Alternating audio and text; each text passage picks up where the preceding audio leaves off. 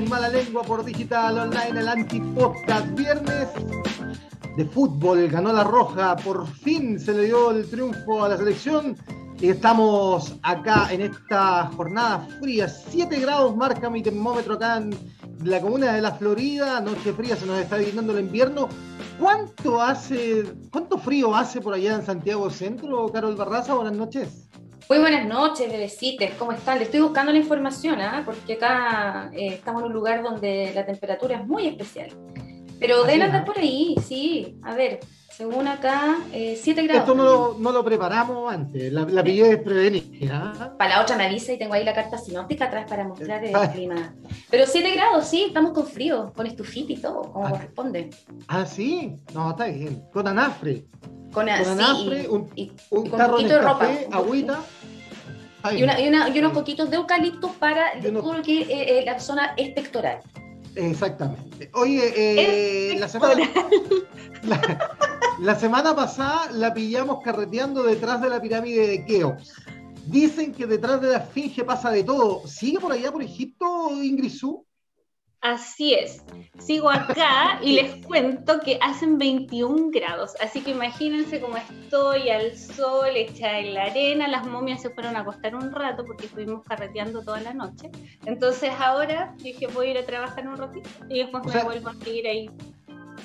O sea, las momias se fueron a acostar, entonces hay que, hay que hablar más bajito para no molestar a Mary Rose. No, pero dentro del sarcófago no se escucha nada, así que pasa.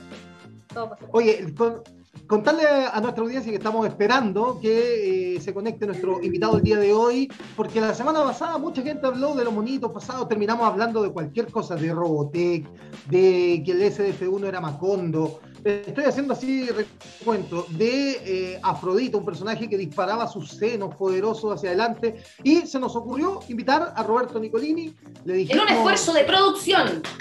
En un esfuerzo de producción, sí, es verdad. Eh, le dijimos que tenía que conectarse a las 22.15, pero bueno, eh, estamos todavía esperando. El parecer tiene algún problemilla ahí con la conexión, pero va a llegar, va a llegar, lo confirmó. Ahora, si no llega, este capítulo va a durar 5 minutos. Bueno, pero teníamos todos preparados para hablar con él. este capítulo está preparado completo para hablar con Roberto Nicolini. Si él no llegase, sería el capítulo más breve de la historia de Malale. ¿De qué hablamos? Bueno, igual pasaron cosas la semana, pues si siempre siguen. A ver. Hay, acontecimientos. Mira, mira, mira, mira, mira. Atención, atención, atención. Mira, ¿Voy a llorar? Un momento. No, ¿en serio? La suta, bastante está bastante emocionada. Sí, es que la pandemia me tiene mal, me tiene mal. Tengo que buscar un, una salida de escape. Oye, eh, sale ahí, no sé, Roberto nos escucha o no?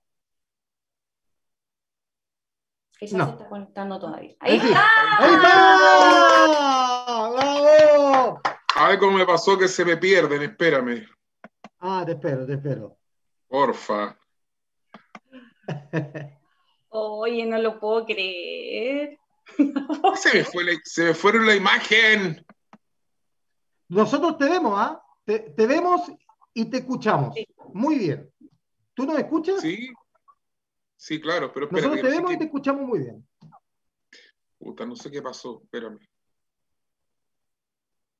Se me mete gente al computador, bueno, me queda la zorra, me carga. ¿Cómo? Al aire. Sí, no importa. Da lo mismo. Pero da lo mismo, por eso es mala lengua. A, todos nos pasa, da lo mismo. Por eso se llama mala lengua esto, Roberto. ¿Qué tal? Se llama mala lengua, chucha, ya, listo, pero voy a evitar los garabatos. No, aquí sin censura, absolutamente libre. Roberto, ¿ah? oye, primero. Ah, claro. Eh, sí, eso ahí. Perfecto. oye, Roberto, eh, mira, eh, para mí, de verdad, y yo sé que para las chiquillas más todavía, pero para mí es verdad un honor tenerte de invitado, te damos la bienvenida, te agradecemos el que haya aceptado la invitación a este humilde antipodcast acá en las redes de Digital Online. Buena, gracias, muy, muy agradecido. Estamos de verdad súper. Estamos de verdad súper. Estamos como, como, cuando uno conoce así como a un ídolo, estamos media fan. Entonces estamos un poco, como, un poco en shock todavía. Pero ya nos vamos a ir soltando, nos vamos a ir soltando. Bueno, a mí me pasó con uno de mis grandes amigos, que fue después un gran amigo, que me contrata a un evento como súper estrella eh, para hacer el show de fondo. Y llego a la actuación y me dicen de telonero viene Pimpón, que venía recién llegando a Chile, que no había vuelto a la tele, entonces había un montón de generaciones que no lo conocían. Y yo cuando lo vi quedé mudo. O sea, el camarín quedé así como Y después fuimos amigos hasta el mismo día de su fallecimiento, que me tocó acompañarlo. Eh, fuimos amigos entrañables con Jorge Guerra, hasta el día de su muerte, hasta el momento de su muerte. Yo terminé en el teatro y a la noche lo fui a ver y bueno, ahí se nos fue. Pero la verdad es que la primera vez que lo vi, pero yo creo que es un tema de admiración, pero sobre todo como de expectativas, ¿no? Porque cuando ustedes dicen pipiripao y todo lo demás, em, tiene que ver con la historia de ustedes. Sí, vos. ¿Cachai? O sea, me ven a mí como un apéndice, pero es, lo que ustedes recuerdan, lo que ustedes reviven. Yo no tengo ninguna importancia. Es lo que ustedes asocian. No, pero, pero, pero, espérate, yo creo que estáis pecando de humildad, porque en todos nuestros recuerdos de infancia Oye, Guillermo, para un poco, Guillermo, para un poco. ¿Cachai el mapa del mundo? ¿Lo cachai? ¿Cachai lo minúsculo que es Chile, weón? ¿Y cachai lo que es Valparaíso? Es más chiquitito, no, O sea, ahí, ahí. Si, yo, si, uno se, si uno se cree el cuento, estáis desfasado nomás, po. Oye, pero. no, pero yo te lo digo en serio, porque, mira, todo esto surge, este, este antipodcast, en, en, realidad hablamos de todo, es como un show de noticias, nos juntamos todos los viernes, tres amigos que somos, a conversar las noticias de la semana. Y la semana pasada, no sé por qué, llegamos a hablar de los monitos y dijimos, oye, y en todos aparece Roberto Nicolini, Pipiripao, y, y eres parte de nuestra, de nuestra historia. O sea, eso quiero partir preguntándote, ¿qué se siente eh, el, el, ir de repente por la calle y que te digan, oh, Roberto Nicolini, y, y, que significaste tanto para pa cuántas, yo creo que para dos generaciones mínimo, ¿no? Porque Piripao fue largo, tuvo 15 años. Como tres, como tres generaciones. Mira, puro agradecimiento. Lo que pasa es que también hay como expectativa, porque nos falta el, el, el troll que cree que uno, que uno adivina que te quieren saludar. Entonces tienes que andar así como todo el día de candidato. No. ¿Cachai? Ni cagando, ¿no? Entonces de repente, o yo soy muy volado, o muy serio, y dicen, y el culiado no concha tu Pues tampoco me saludaron antes, güey, llorando, yo no puedo decir, oh, tuviste pipiripá cuando chico. No, yo sé que, tú lo viste, yo sé que tú lo veías. A mí me pasó, me pasa mucho, por ejemplo, yo tengo problemas, he tenido problemas, no quiero hacerle publicidad lo negativo, pero he tenido, yo tengo, yo soy paciente crónico, tengo problemas de salud, de repente termino en posta, termino en hospital y me atienden súper bien, pero hay gente que no se atreve a acercarse, pero eh, y los que se acercan siempre mucho cariño, eh, así como la, las cosas, eh, quiero decirlo bien, así como te puede abrir una puerta, también te la cierra, porque hay, una, hay, una, hay un animal interno en las personas que se llama resentimiento, que eso es súper fuerte. Hay, hay, hay, un resentimiento muy grande, que arrastran también con toda una historia, ¿no? Entonces, la otra vez me tocó escuchar a un imbécil que dijo, en Pipiripao yo fui con mi colegio y me quitaron el premio que me gané. En el programa estaba el director, el jefe de piso, para que te pegues la cachada, el productor, el asistente productor, el productor comercial, el animador no corta ni pincha. Porque tenéis cuando tú presentas un producto, digo, y esto es de Ansaldo, Ansaldo tiene su productor comercial ahí.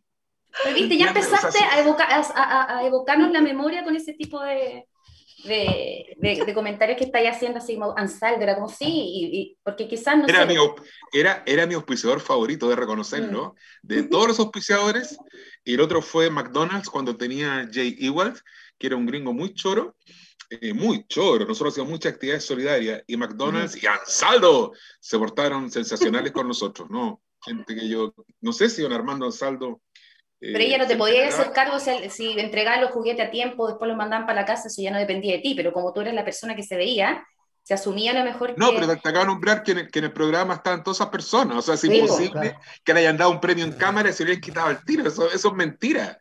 Eso es absolutamente mentira, como cuando dicen que Marcelo o que el, o que el Memo Chinche trataban mal a los niños, que ser imbécil, si tú vivís de los niños, no mm. podía ir a un estudio, aparte que en el estudio están los papás, están, eso fue una parodia que hizo el Happening con Ja, de un animador en buzo, Noverol, y eso quedó como instalado, como que fuera una realidad, y eso no es cierto, ningún colega, pongo las manos en fuego, ningún colega ha tratado mal jamás a un niño, que haría ser imbécil.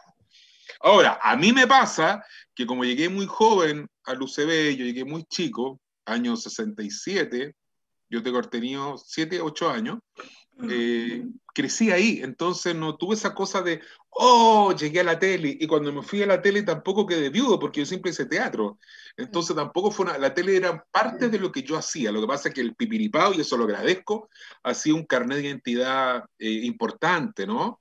Hace un carnet de identidad cariñoso, tuve el circo La Damea con Velázquez, yo me siento muy querido, eso, eso me mm. gusta, debo reconocerlo soy bien fundido en ese sentido. Nunca he tenido una mala palabra y si es que la he tenido ha sido de espalda. La única vez me pasó en un programa como el de Guillermo Castro, eh, que mientras me entrevistaron, me entrevistó un gallo y todo el rato era, maestro, maestro, ídolo, ¿qué se siente? Ídolo. Y se olvidó de que habíamos hecho dos conexiones. La primera, como tengo internet inestable, vivo en el campo, quedó abierta y abrí una segunda. Y cuando nos despedimos, cerré la segunda, quedó abierta la primera. Y el tipo dijo, puta, el culiado pa' tonto, weón. de concha su madre, weón. pasé de maestro a concha su madre. en, dos segundos. No, ahora, como yo soy un poco directo, no se lo aclaré le posteé. Le dije, qué lástima que no me dijiste en cámara lo que dijiste después. Porque, mm. ¿cachai? ¿Para qué ser tan cínico? Yo tengo un problema de filtro. Eh, Lo estamos eh, notando. sí, yo, yo sé que llegué a una edad en que, en que, bueno, siempre me pasó que yo tengo conectado la cabeza con la boca, entonces yo soy incómodo, ¿cachai? Mm. Yo, yo no, no creo mucho en, en, en, esa cosa tan chilena de decir una cosa mientras piensas otra. Yo prefiero hacerla corta. ¿Me entiendes? Eh, porque uno no es tan inteligente como podría presumir para tener como dos discursos, ¿sí? ¿cachai? Como decir algo mientras pensáis otra cosa. No podría, no podría. Eh, a mí me cuesta mucho eso, y eso paga un costo re caro, o sea, súper caro, no...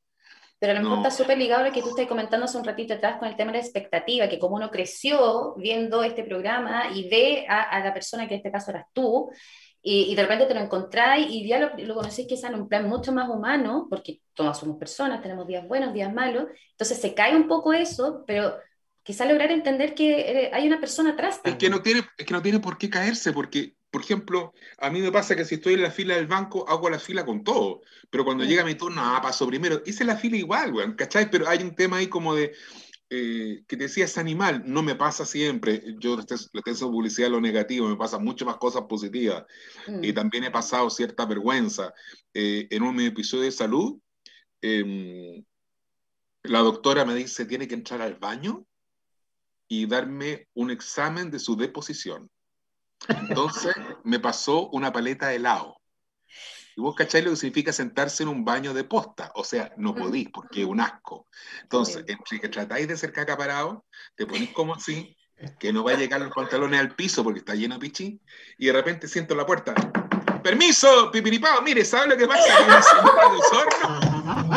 Que estoy moviendo y quiero una selfie, ¿cachai? Y vos te con los pantalones abajo, ya, sí, ya voy, ya voy. Y tratando de poner la paleta de lado para recibir la caca. No, sabéis que eso fue horrible la paleta con una carita así. Te juro que es cierto. No, no pude, no pude, no pude. Me vestí y le dije a la doctora, sabe que no puedo. ¿Cachai? No puedo. y me dice, ya, no importa, ya, ya, hagamos otro examen, porque le expliqué, me golpeaban la puerta. Oiga, ¿sabe que esta otra señora ya, ya pasó ya su turno? Entonces lo quiere saludar. Oye, le digo que aquí está, no es la epidemia, hasta el otro guatón, está el Nicolini, ¿cachai? y te pasa esto, y te juro que es cierto, mi señora lloraba de risa porque yo le cuento y no me cree. Después llegamos con el circo a un mall, eh, lo puedo decir igual, pero el Arauco Maipú, cuando había, no sé si sigue estando el McDonald's afuera. Y la cosa es que el circo estaban los baños químicos que eran para el público y yo iba al baño McDonald's. Entonces, entre función y función, pues todo lo equilibrista, yo partí al baño a hacer un pichí. No te estoy weyando. Y una señora me siguió hasta adentro. Y yo estoy haciendo pichí. La mujer es más fácil porque se sientan, pero uno está parado, ¿cachai? Achuntándole al urinario. Entonces, entra la señora y dice, oiga, pero es que quiero la foto. Y tú que así, te juro. Con el pipí. Y el pirulo se congeló. O sea, se me congeló. Palabra, quedé con el pichí adentro. No, no salió más. No salió más. Ni una gota. Que, quedé así. Dije, pero señora, ¿cachai?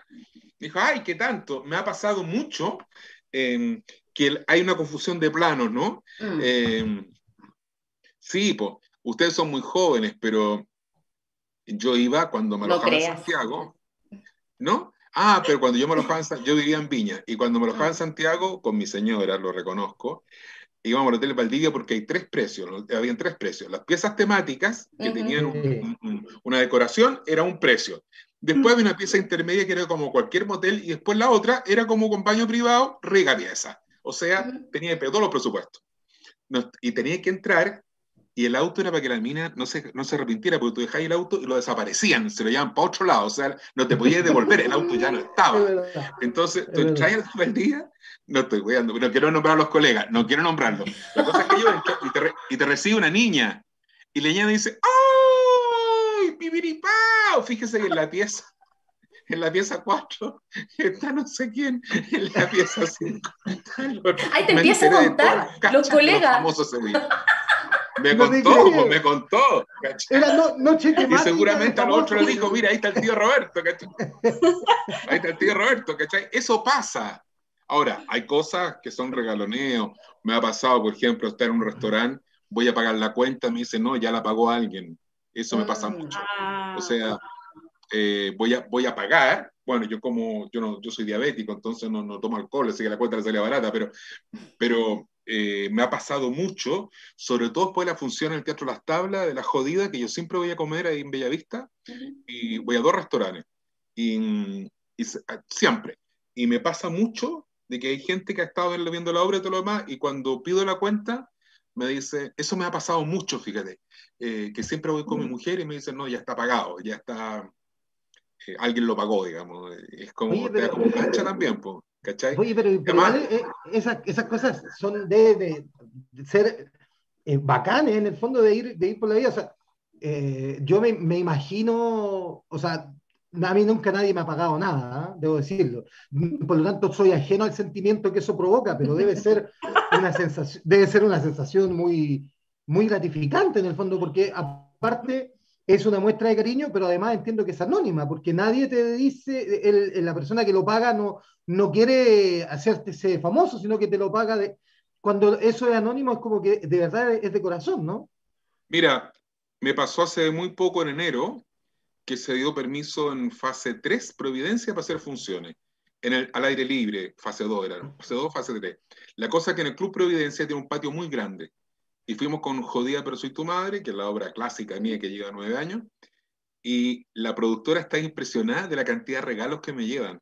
Me vine con chocolate, me vine con galletas light, una señora me hizo un cake, son siempre comestibles, otra señora me trajo una artesanía, y te juro que es muy raro que a un actor le traigan regalos. Mm. Es muy extraño. Cuando van los actores de teatro y ven que el público generalmente me trae regalos, eso, eso, eso es súper bonito o me traen eh, un buen té, o un té de calidad.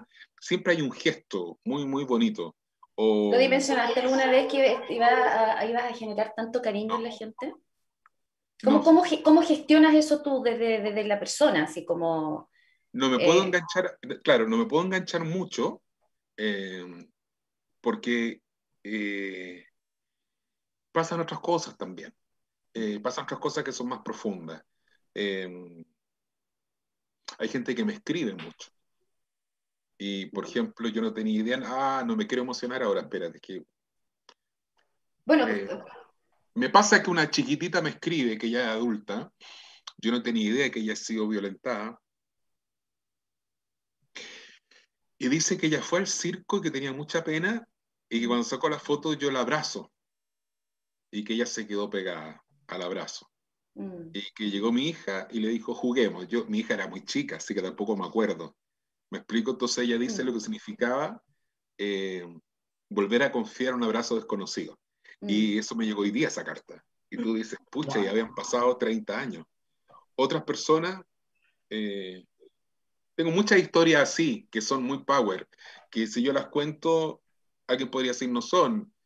En, me, me llegó a ver una señora con los hijos al camarín en Teatro Mori Vitacura, y me acuerdo que le dijo a los hijos que se fueran y quedamos hablando solos, los dos.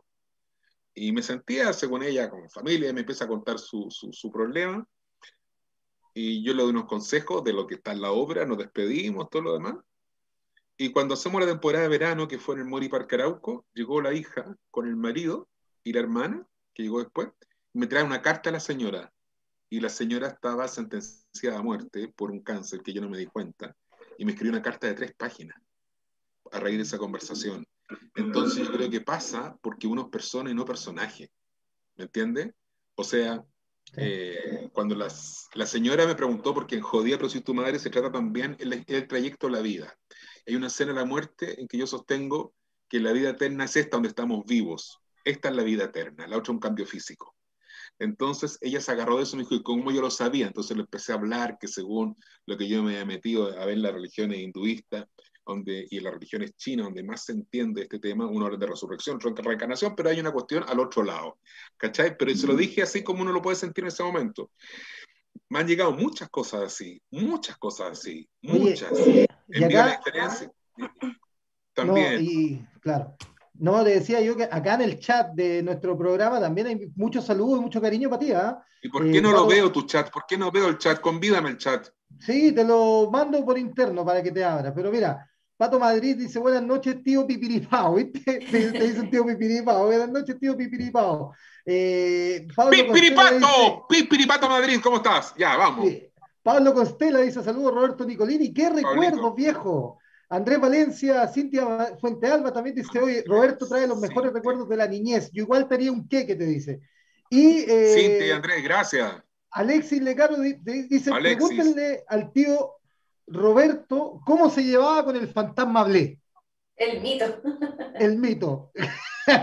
el Sensacional. Nos queremos, nos queremos muchísimo, tenemos muchos, muchos, eh, muchos hitos de mucho cariño. Es un gallo que yo admiro mucho porque además me tocó elegirlo cuando se... el fantasma lo iba a ser otro actor, que, era el vocalista del grupo Congreso, el Pancho Sasso, eh, que se iba a Bélgica. Es primo mío, el primo hermano, y se iba a Bélgica. ¿Quién era el fantasma No, no, no, iba a ser él. Eh, el ah. fantasma se llama Fantasma no vamos, ahí les voy a contar la historia, se llama Fantasma ah, Secas. Bueno, cuento corto, y porque Pancho tiene una kinesis muy bonita, tiene, una, tiene un, dote como de mimo el Pancho Sasso. Bueno, no pudo a Bélgica y estamos con Víctor Bielefeld, el director del canal, y me dice, mira esto que llegó, es una promoción de la frutillita del musical, y Arnaldo Jiménez, que es un tremendo actor, hacía el panadero. Y cuando lo vimos, dijimos, este es el weón. Y él aceptó que mira cómo no lo voy a querer admirar si él se pone una capa y dentro de la capa él tiene que tener tal expresión y tal dominio corporal que tiene que convencer que es un fantasma, porque la cara la tiene eh, dibujada. Él es un gallo que yo lo admiro, tiene una capacidad de comediante, tiene una capacidad de, de entretenedor, que es una especialidad distinta ser actor, tiene un sentido del ritmo, es un gran compañero. Yo tuve hace muchos años, yo tenía, un show junto con la Pucherito y él en mi teatro Las Tablas en Viña y yo tuve una pena muy grande y, llegué a hacer la función igual, me dijeron no la hagáis, eh, te reemplazamos. Y, y, me parcharon, eso no lo hace nadie, ¿me explico? O sea, tuvimos siempre una muy buena, yo tuve una muy buena relación con la gente profesional. Eh, de repente cuando llegaban aficionados a trabajar, te cuesta más, porque el aficionado no se prepara y, y, Pipiripao se grababa, ponte tú, de 9 de la mañana a 7 de la tarde, de mm. todo lunes, martes, miércoles. Entonces una rutina en que tenéis que llegar con la letra sabida, porque para cada día, para cada semana, perdón, Orlando Beltrán Muñoz o Nelda Mella, los libretistas, hacían 70 páginas escritas. Entonces tú tienes que tener chancado tu texto, lo que vaya a hablar, lo que yo dialogaba con Tonga, con el fantasma, tenía cenas solo, no tenía cenas conmigo. Pero yo mis, mis, mis, mis secciones la apertura, los cierres, yo leo y ya lo tengo memorizado, lo tengo internalizado, porque yo todas las mañanas, por ejemplo, el día lunes decía, hola amigos, hola amigos, hola amigos, era pura apertura. Después era, chao amigos, chao amigos, chao. Entonces, cuando hay gente que no te sigue el ritmo, es una lata, porque este es un trabajo, no es un pituto. O sea, es casi una forma de vida. Tú nunca me vas a ver curado en un bar hasta el día de hoy, porque fuera, bueno, independiente de que no tomo trago, pero me cuido mucho desde que fui animador infantil de ser un referente para mí, mi, mi, base no darle vergüenza a mis hijos. Entonces no me hallar ni cocido, ni drogado, ni arriba la pelota, ni nada. Y en ese sentido, yo creo que con Arnaldo tenemos una, una comunión, nos queremos mucho, nos respetamos mucho, tenemos un sueño de hacer algún show infantil el después, y, y yo conozco, vi crecer a sus hijos, él vio crecer a los míos, mismo que con la Pucherito, que fue otra gran coanimadora que yo tuve, Claudia Silva. Eh, bueno, el Fantasma Blé era quien le pasaba las cosas eh, al fantasma. Y estaba entera vestida de azul, cabeza azul y todo azul, porque el azul lo hace desaparecer. Porque el piso es azul y la pared es azul. Eso se llama chroma key. Y lo hizo mucha gente, Fantasma Blé. Y en esos años lo hizo eh, una diseñadora, que era diseñadora gráfica del programa, eh, la Fantasma Blé, que terminó siendo la mamá de mis tres hijos. No. El tío Roberto Nicolini se casó con, un con la fantasma ¿en serio? Se comió a la fantasma. No, pero grandes revelaciones. Noche de revelaciones en mala lengua. Oye, qué buena historia. Pero, pero estamos separados, somos bien. Eso, eso es muy raro, la gente no entiende. Somos muy amigos mi mujer es muy amiga de ella, cuando vamos a Viña tenemos un departamentito, ella nos deja, no nos deja irnos al departamento, nos invita a su casa, que estemos Por eso es que la gente le llama eso la atención cuando es posible, yo creo que sí, no tiene nada de malo. ¿Sabes por qué? sobre todo... La Kiol te tengo que nombrar, ¿no es cierto? La Cayo, Carol me llamo. La Cayo, que, que no sé, es que está... Ah, está muy bien. La Cayo. Lo que pasa a Cayo es que, es que cuando tenía un proyecto que son los niños y no hay un sentimiento ni de rabia, porque ¿Para qué estamos con hueá? Una cosa es el amor. Y lo contrario del amor no es el odio. El odio es el amor resentido. Llegar a odiar tenéis los mismos pasos que para llegar a amar. Entonces, cuando te lleváis mal es porque algo queda por resolver. Cuando el antónimo del amor es el miedo. El miedo paraliza y el amor te hace vivir. El amor, el amor no de pareja, ¿no? El amor como concepto, es por lo cual tú te levantás, por lo cual te ves así de guapa, eh, así como te produce, o tú eliges, Ingrid, tus lentes, elegís tu look, o Guillermo se hace el coqueto con la cámara, ¿cachai? Porque hay un tema... ya lo caché, este tira el anzuelo así a las minas al tiro. Eh, Oye, sí. Te tengo cachado, Guillermo. Tiene, tiene lo suyo, tiene lo suyo. No, pero, yo soy muy tranquilo. No, yo soy muy tranquilo. Pero lo que yo. Jamás me había yo, comido un fantasma.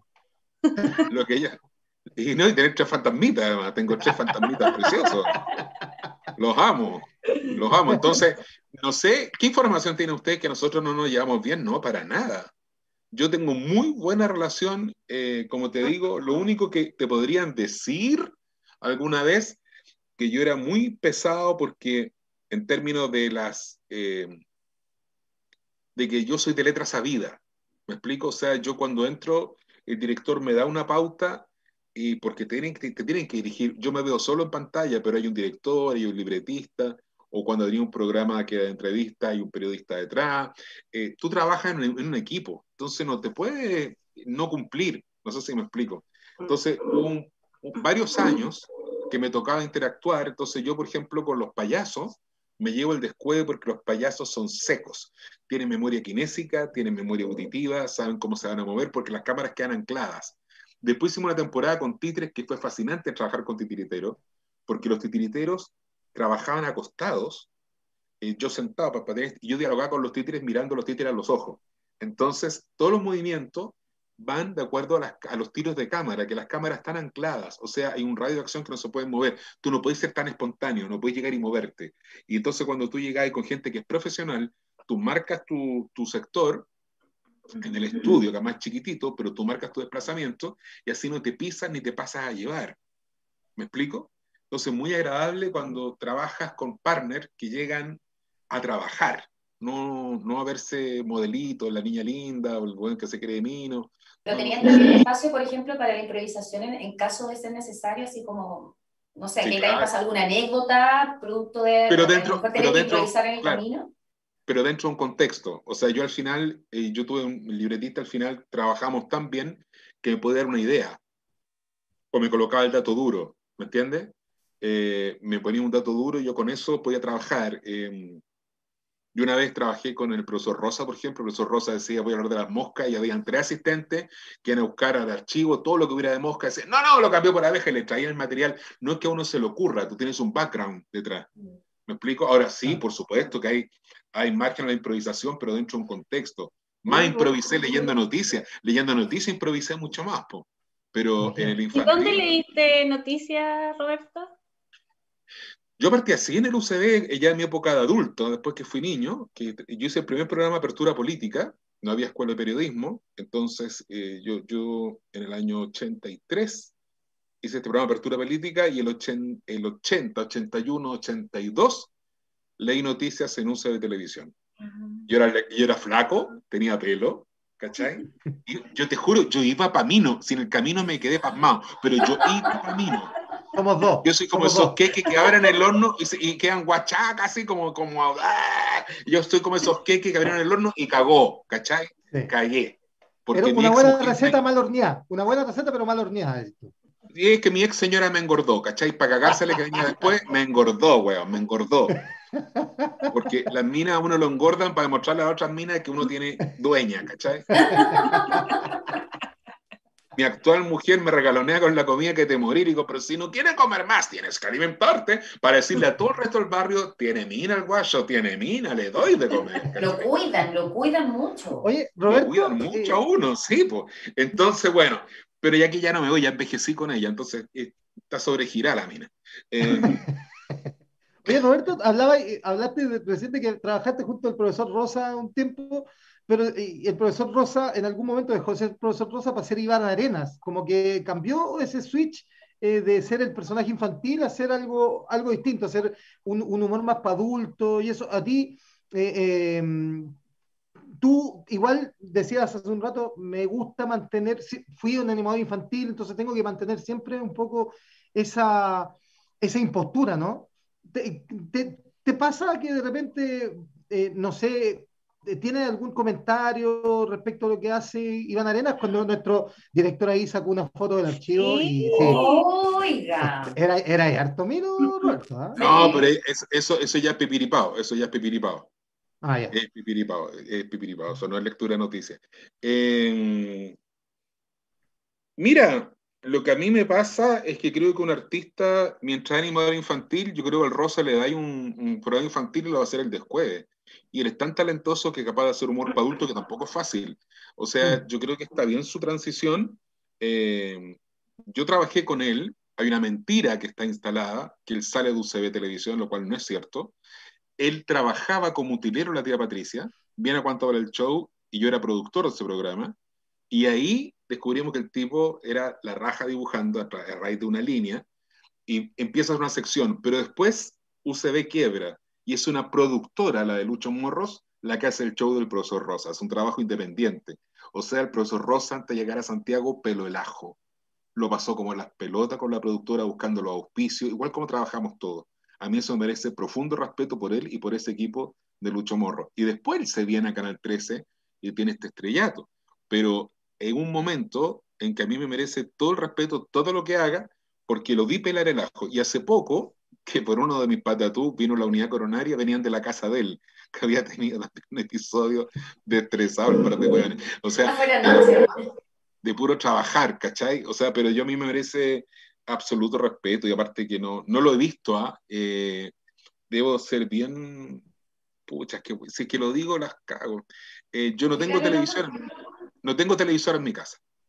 No tengo televisor porque cuando hicimos el cambio, que construimos esta casa, en la mudanza se quebraron los televisores, eran dos tampoco, no eran tantos, tampoco eran plasma, eran tele nomás.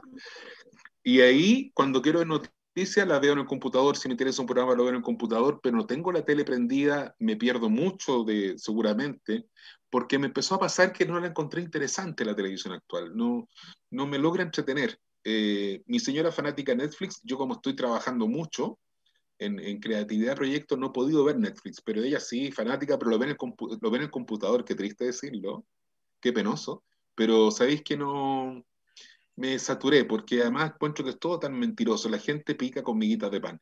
Tú sabes que el gran daño que ha hecho la televisión, ¿lo estoy aburriendo? No, no nada, nada. ¿Bajó el rating? ¿Guillermo el rating? No, no, no, no, no, está parejito. Tú me avisas. Lo que pasa es que hay una hay un, hay un aparatito muy siniestro que mide el rating por minuto. Entonces hay palabras que suben el rating. Entonces, por ejemplo, voy a tocar un caso muy delicado que a mí me chocó y ahí yo dije no quiero tener más televisión. La palabra ámbar, por el caso de la chicoca violentada y asesinada, subía el rating. Entonces nombraban el caso de la pequeña Ámbar, entonces el director veía que esto subía, entonces entrevistaban a la vecina, a la abuelita de la vecina, a la tía de la vecina, y al final fueron tan obscenos que leyeron el informe médico que estaba en el juicio, en un matinal.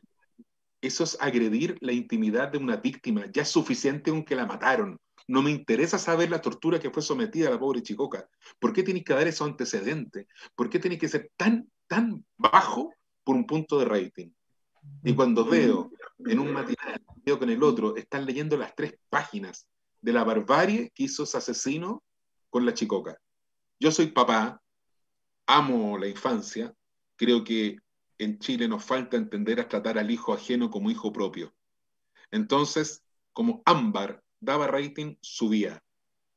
Lo más grave también fue otro caso cuando nombraban eh, Nabila Rifo, una víctima de un fácil que le corta la vida a esa mujer, le, saca los ojos por una situación, lo que haya sido, íntima de ellos. Y colocan en el contexto, no es que la señora tenía esta vida, entonces el tipo se... Para la hueva, pasó recién ahora que un pedófilo sale con una chicoca de 13 años y empiezan a hablar noticias del joven que tenía una relación con la niña. ¿Qué valores son esos? Y eso porque da un rating Entonces, todos los noticiarios, la primera media hora, que podría durar 10 minutos, la alargan, porque ahora entrevistan a la mamá del susodicho, a la vecina, a la abuela y a la tía. Entonces encuentro que generan una subrealidad. Es como la farándula. La farándula, para hacer rating, habla de la cama de las personas y de la billetera, de ningún mérito. Entonces da lo mismo una muy buena actriz que una prostituta. Da lo mismo, la meten en el mismo saco y eso no puede ser. ¿Me explico? Habiendo tanto. Yo soy papá de una niñita, de una niñita, que me, me odiar, de una, de una mujer ya. Y sabéis que para mí, yo luché cuando sintonizaban el reality, lo mal que dejaban a las mujeres. Y decirle a mi hija, eso no es así. O en las telenovelas, la imagen que, o en El Señor de la Querencia, como dejaban a las mujeres como género. No, yo no soy feminista, ni me trago esos cuentos, ni no, no, no, no. No, yo lo asumo los cuentos, ¿cachai? Y siento que hay una subvaloración tremenda, sobre todo en, nuestro país, donde no hay ninguna, eh, no hay ningún pudor con respecto a eso. Tú sabes que la televisión infantil desaparecimos al mismo tiempo Cachureo, mi privado que ha vuelto, y el Rosa, porque los avisadores cambiaron la forma de pago en la televisión. Ya no pagan una tarifa dura. Tú antes colocabas un, aviso en televisión por si te costaba un millón de pesos. Eso se terminó. Ahora pagan por rating. Si un niño ve el televisor, por punto rating pagan 500 pesos. Si ve un adulto con poder adquisitivo, paga 500 mil pesos. O si lo ve un adulto mayor, pagan 500. Eh, por eso desapareció el programa de la Madrid, desaparecieron todos los programas que fueran para adultos mayores y para niños porque descubrieron que los niños y los adultos mayores ven toda la tele pero que importa el que consume, porque la televisión se liberalizó desde que dejó de ser universitaria y estatal. El canal 7, Televisión Nacional, es un canal que de televisión pública no tiene nada, es un canal comercial. Eh, la televisión universitaria de paso a las empresas, que son las dueñas, ¿no? Entonces ahora se rojo todo formato. Es como, para que la gente me entienda más, es un poco lo que pasó con el Festival de Viña. Cuando llegaron, los, habían productores artísticos, antes que era Pedrero, Risenberg, no sé, eh, me gustaba más Pedrero, cuando iba, tiraban la, los, los, artistas, era parte, el artista estelar era parte de un show. Ahora cacharon los comerciales que un artista invento, Luis Miguel, cobra lo mismo por media hora que por dos horas. Entonces se convirtieron en recitales largos y eliminan la competencia y viene un criterio economicista. No puede ser que los departamentos de prensa tienen una pauta, los periodistas, tiene una pauta eh, hecha por ingenieros comerciales. No, no, hay cosas que no se pueden mencionar. Puede quedar la escoba, ponte tú, te estás inventando. Se encontró en Coyipulli ese cadáver en, cercenado en, eh, por tortura, ¿no? Entonces, como eso era incómodo, entonces no se toca, ese tema no se toca. O el cagazo que hay ambiental en el cajón del Maipo no se toca. O que en Ventanas, la playa Ventana, ayer salió llena de carbón. Entonces no se puede tocar porque el dueño del canal tiene intereses creados. Mira, es, una cuestión tan eh, obscena que tú ves la televisión hoy día y crea una realidad que no es real. No, la verdad está en Internet, la verdad está en este tipo de programa. Ya, se cayó el rating, Guillermo, se cayó el rating, la gente le aburrió tan frívolo. No, al contrario, me están, me están pidiendo ya dos personas acá en el chat eh, que te mandan muchos saludos, pero hay una persona en particular que es Pato Baeza, que me dice, don Roberto, por favor, necesito, necesita, este bueno está necesitado, que cuente su anécdota de su amigo y el auto, que creo que la contó en Facebook algunos años. Si es la que yo y, creo. Y, por, y por cómo te reí, debe ser buenísima. No, no, no, no, sí, una pelotude, una pelotude. Lo que pasa es que yo, cuando era estrella de circo, tenía unas camionetas para arrastrar. Eh, mi señora y yo teníamos una camioneta que tenía un motor de seis cilindros muy grande, que gasta poco, tenía, pero un motor de seis, que era una Dodge Dakota año 90, estuve del, todos los años, porque me la renovaban, ¿no? Porque eh, iba a casa, entonces renovaba las camionetas. Y a mí me gustan los autos, y la verdad es que encontré una camioneta en el sur de esa, eh, con 100.000 kilómetros, que muy poco ese motor, muy barata, porque son muy baratas esas camionetas. La gente tiene una imagen como que gastan mucho, en una camioneta americana con motor ronco. Claro, y llego a la comunidad donde yo vivía, yo siempre viví en comunidades. Y, que se diferencian de un condominio en que tenemos el patio común, para que la gente entienda. O sea, en vez de edificios parados, son edificios acostados, son casas acostadas. Entonces, tú ni siquiera cerráis la puerta. Bueno, cuento corto. Claro, si, si lo que Patricio se refiere a esa historia, no sé si será esa. Llego con la camioneta y, mi amigo que es eh, gerente de marketing, y ya, me, ya se disculpó, después que vi la publicación en Facebook, me dijo, no, Juan Nicolini, pueden tener esa weá camioneta, una camioneta vieja, tenés que ser artista, tenés que tener un Porsche, un convertible, y es todo lo que no necesito. ¿Me entiendes? Si yo, es todo lo que no necesito. Yo por mí seguiría teniendo Citroneta o Volkswagen Escarabajo, pero no lo hicieron más.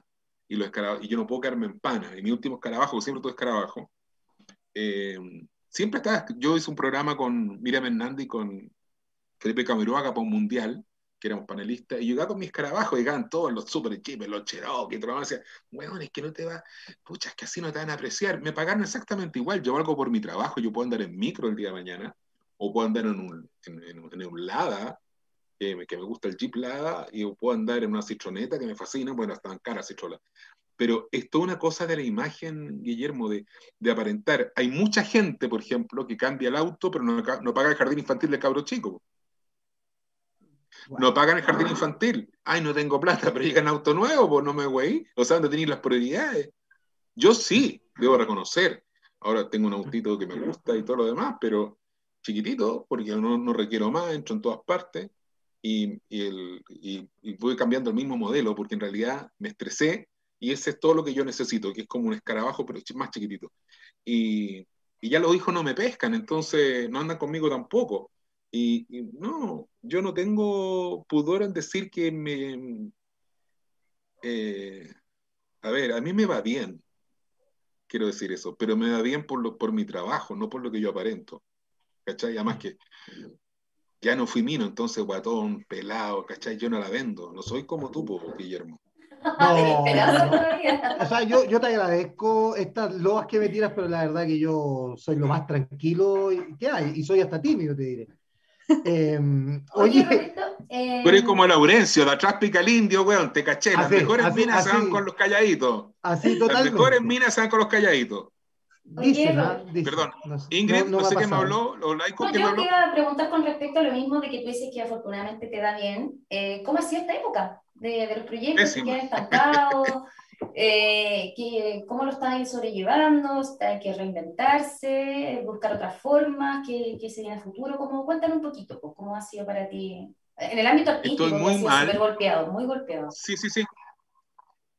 No, pero yo estoy muy mal, yo estoy mal, estoy mal, estoy pésimo, porque Nosotros invertimos en un teatro, que es uno arriendo unos galpones, arrendamos dos galpones en Bellavista, tenemos una sala de teatro con todo lo que significa, y los fondos de ayuda que anunció el Ministerio de Cultura no eran ayuda, eran concursables. Y en Chile ganan los concursos lo que tienen pituto. Lo ganaron los mismos de siempre, las mismas instituciones de siempre.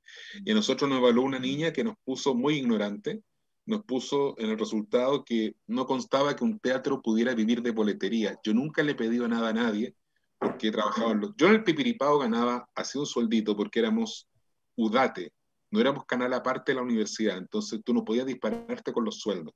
Yo tenía que, yo creo que yo ganaba lo que gana un profesor media jornada, no un ayudante, sino que un profesor media jornada.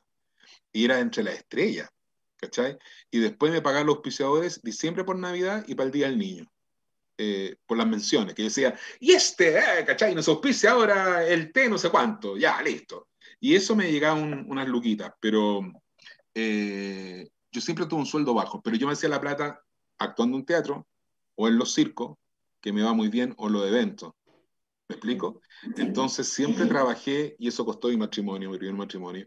Yo trabajaba lunes a domingo, yo no paraba, una máquina.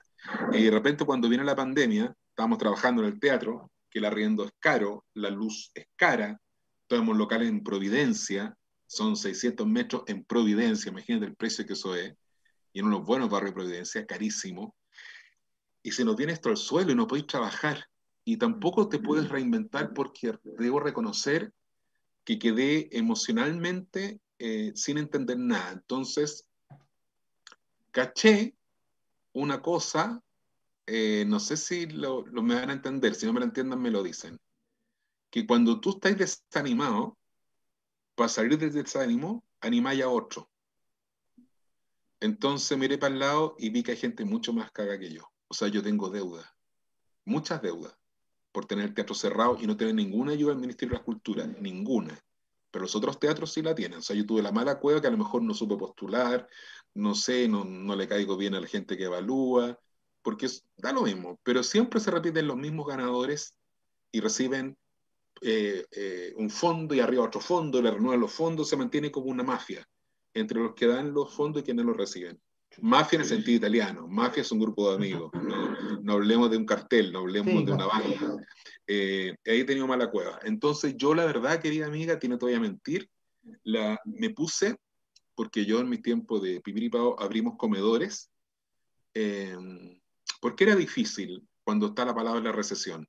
Y el último comedor fue en democracia, fue en, en el gobierno del presidente Freddy Ruiz Tagle, que hubo una recesión muy fuerte, yo tenía un campo en Limache, y el cura me dice, oye, vamos a abrir los comedores de nuevo, igual que en dictadura, porque hay gente que no tiene para comer, porque la recesión es horrible. La pandemia va a dejar mucho, va a dejar mucho desempleo. Eh, ahora se llaman ollas comunes, en ese entonces eran comedores, porque además había una plata que llegaba, que tú podías postular, llegaba al extranjero, y había una iniciativa que se llamaba Compartiendo la Mesa, que después tomaba el comedor cuando tú, tú ya lo iniciabas. Yo ayudé mucho yo abrí un comedor en mi liceo, por ejemplo, cuando yo tenía 16, 17 años, y después me tocó, eh, ya saliendo, ya quedé con el training. Después mi mamá con una amiga abrieron un comedor que iban a apoyar a, un comedor en una población en Quilpué. Eh, entonces tomé como el rodaje. Y, y ahora cuando veo la pandemia, mi actitud fue tratar de juntar a otros amigos que sí podíamos ayudar a los que no tenían eh, que quedaron en pelota. Hay mucha gente que quedó en pelota. Eh, una señora, por ejemplo, me contaba que tiene un salón de belleza, una peluquería, se llama en mi época, ahora se llama salón de belleza. Eh, yo encuentro que entra gente muy fea y sale igual de fea, no sé por qué le llaman. Pero yo, yo, me voy a rapar nomás, entonces. Pero veo gente muy fea. Bueno, la cosa es que ella tuvo que cerrar, tuvo que entregar el local yo estoy, yo estoy en la quiebra en estos momentos, pero además yo no estoy bien. O sea, yo me doy cuenta de que me cansé. O sea, yo, por ejemplo, em, me da mucha pena tener que, tengo mis hijos que son adultos y todo, pero son mi cable a tierra. Mi hija mayor vive en Francia, pero mis otros dos hijos viven en Viña, trabajan, les va bien y todo. Pero tengo necesidad de verlos, po, y no hay un permiso para eso. Y yo no miento, ¿cachai? Cagazo que tengo porque como soy jodido, no quiero mentir. Me dice, mm. inventa que vaya al médico. Si yo no voy al médico, inventa que vaya no sé qué. No puedo. No puedo, yo quiero ver a mis hijos. ¿Me explico? y, y tenéis que pedir un permiso chamullado. Lo que hice, debo reconocer que eh, me fui nomás, me fui nomás, y eso me ayudó que gracias a Dios me tocaron dos, eran, no eran carabineros, eran militares, y habían visto el pipiripado, así que me fue bien ahí. Pues. Sí, el carnet de pipiripado, ahí está. Claro, no carnet de vacunación, una niña, de pipiripado. Una señora que estaba controlando le dice al milico, oiga, pero si el tío Roberto Nicolini, porque claro, yo estaba con la, con la máscara, pero me reconocen por, sí, me reconocen por la voz. Pero yo arriesgué que me devolvieran. Me hicieron dos controles para Viña. Yo pasé control sanitario, no pasé el control así nomás. Pero después me pasó eh, el último fin de semana que me demoré para llegar tres horas y media, porque hay un taco espantoso. Entonces, salí en la mañana, te volverán antes de las 10 de la noche, entonces ya ahora detesto el toque de queda. Mira, yo trato de entender el toque de queda y no me cuadra. Mm.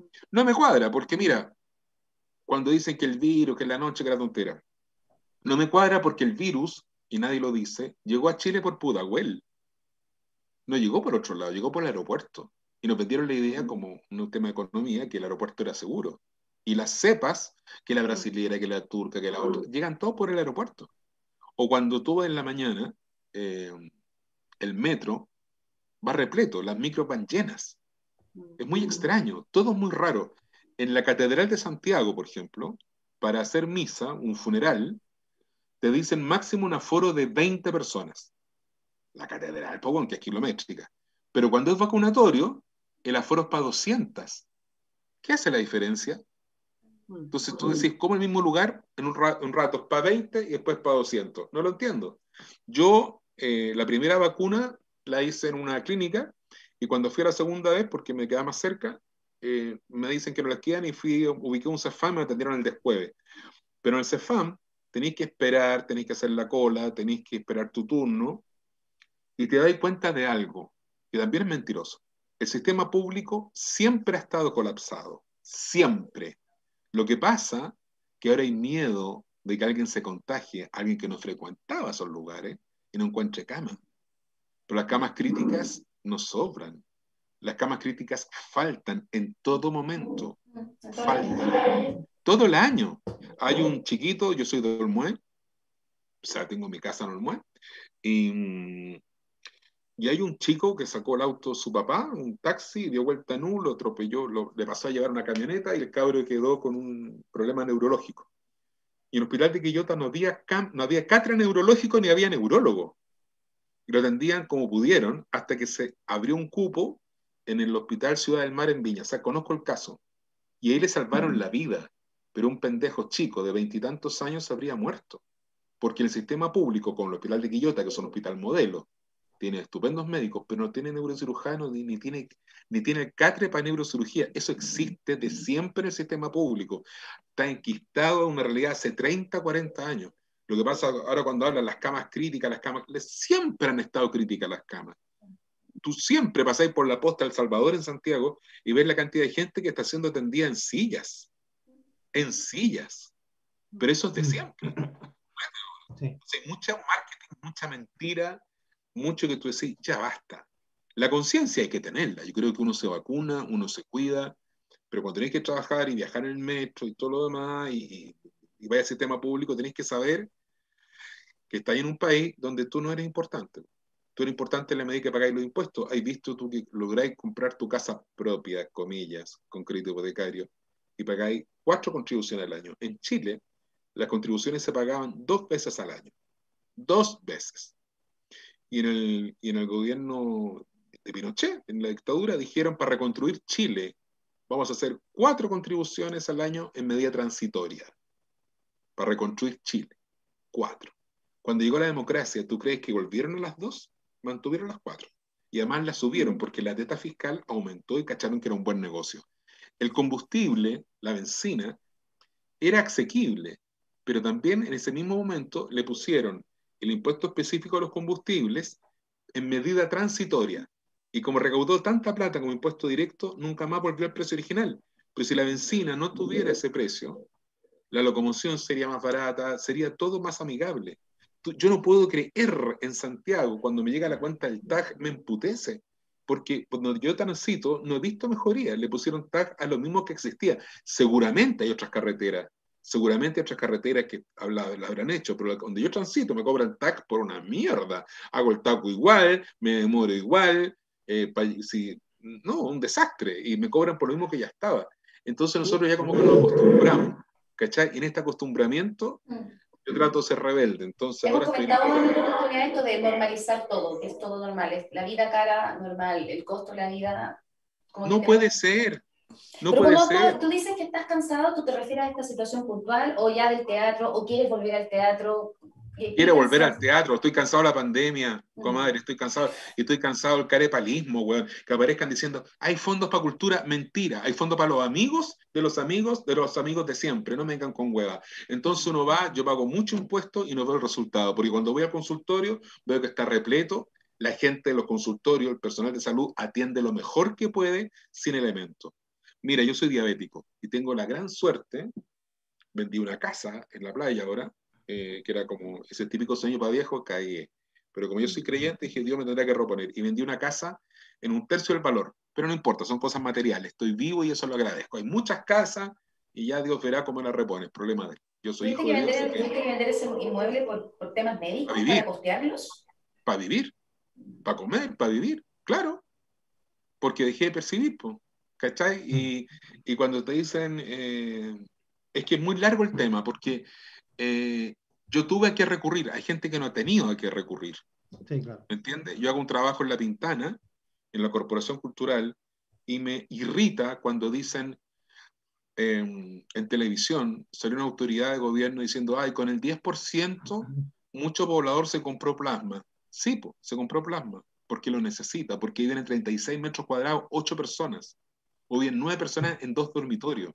El dormitorio del matrimonio tiene dos camas, los cabros chicos al lado y en la pieza al lado está la mamá con otros tres cabros chicos en litera. O sea, no me güey. ¿En qué país vivimos? Hay un país que no se distingue, que no se ve. Bien, Roberto, y, a raíz de esto. Eh, bajó el rating, bajó el rating, bajó el rating. No, bajó el rating, Guillermo, bajó el rating. Al contrario, se nos ha ido volando el programa, ya estamos casi en la hora. Pero eh, te quería preguntar, me imagino que tenía una, una opinión respecto de todo lo que ha pasado en Chile desde el 18 de octubre del 2019 para acá, ¿no? Eh, ¿Qué te parece esta, que de repente se nos, se nos volteó el país que teníamos, que, que, parecía que, era, que iba todo sobre rieles, que éramos, nos vendían ese cuento de que éramos los jaguares de Latinoamérica, de que Chile era el país más próspero de Sudamérica. ¿Qué, ¿qué, te, pasó cuando, cuando viste que de repente la gente se, se levantó, hubo eh, episodios que a nadie le pueden parecer buenos, como la quema del metro y todo, pero después vemos una marcha de dos millones de personas pidiendo cambio y, y, y, toda la clase política o toda, la, o toda la gente decía, es que no lo vimos venir. Y yo te escucho hablar a ti eh, y, es tan claro que, que, estaba eso. Yo creo, yo creo que de verdad no lo vieron venir. Yo creo que de verdad. Pero lo que yo no entiendo ¿Por qué esos dos millones de personas no fueron a votar? No entiendo. Perdona. Yo, yo estoy con una. Estoy, estoy trabajando ese proceso. No entiendo que tú no vayas a la urna a votar. Cuando uno vivió la dictadura y tiene que trabajar igual, como le pasó a un montón de artistas, porque no te voy a quedar en tu casa, tienes derecho al trabajo. Yo no trabajé en Canal 7 ni apitutado. Yo trabajé en un canal universitario de región, fui censurado con el programa político, no venga con huevas. O sea, había que trabajar exactamente igual. Y eh, se luchó tanto por la democracia. ¿Tú sabes lo que significaba en un equipo como el nuestro, en Pipiripao, que de repente nos colocaron un asistente nuevo y tú tenías que empezar a hablar como un clave porque no sabías si era un soplón y era un equipo de trabajo contigo, al lado tuyo? Eso es horrible, weón, eso es horrible. O sea, lo peor que puede pasar es un sistema totalitarista, dictatorial, es horrible, es horrible. Yo cuando veo el toque que queda ahora es un chiste al toque que queda que tuvimos nosotros. Yo tenía un compañero de colegio que cruzó ver a la polola, vio una sombra y lo acribillaron. Y tenía 15 años el pendejo. ¿Cachai? Atravesando la calle. era, perdón, es que era muy distinto, porque yo tengo recuerdos de, o sea, me tocó chica vivir el, periodo de la dictadura, pero escondiéndonos, vivía en, en X comuna y irnos a esconder a la última pieza en el fondo de la casa porque se cortaba la luz y pasaban los tanques por afuera. Pasaban con los focos. Claro, entonces... y pasaban con los focos iluminando las casas. Claro, es súper distinto ahora que tú sales a cierta hora y tú igual hay muchos autos, igual hay, gente, hay negocios abiertos a esa hora. Entonces es... Lo que, lo que dices tú, Ingrid, para que la gente se acuerde, que más de cuatro personas reunidas era reunión, entonces cortaban la luz y pasaban con un, con un foco como portuario iluminando las casas, para ver si que había más de cuatro personas. Yo me acuerdo en mi calle en Quilpue que los tirábamos al suelo, ¿cachai? Y al final hacíamos los carretes, porque teníamos todos menos la misma edad, haciendo día gente joven, ninguna cabros chicos, pendejos, y hacer todo en el suelo, o como tú dices, en la última pieza, y que no te viera un vecino, porque eso es lo otro que me tiene muy deprimido, son los soplones. Yo no puedo creer que hay gente que legitima el soplonaje. Hay una fiesta en el piso 4, ven, eso no puedo creer. Si el que tiene que fiscalizar va a fiscalizar igual. Aquí donde yo vivo, una parcela más allá, hay una señora gringa. Como buena matriarca gringa, tiene a todos sus hijos y nietos viendo alrededor de la parcela. Son niños que conviven, son todos primos o son hermanos. ¿Me siguen la idea? Y como no había colegio, todos los niños en la parcela juegan. Pasó una persona por fuera y vio niños. Llamó a Canal 7 y dijo que había un jardín infantil clandestino. No te estoy guiando. Llegó Canal 7 con la Ceremi de Salud y la PDI. La PDI con armamentos. ¿Dónde están? Hay una niñita que todavía se hace pichí, otro que no puede dormir, pues no pueden creer. ¿Y de qué sirven las disculpas? ¿De qué sirven las disculpas? Después que irradiaste, eh, te metiste en un domicilio privado con una acusación al, al voleo, porque dijeron que funcionó el jardín infantil. Eso del soplonaje es deleznable. Es deleznable. ¿Por qué?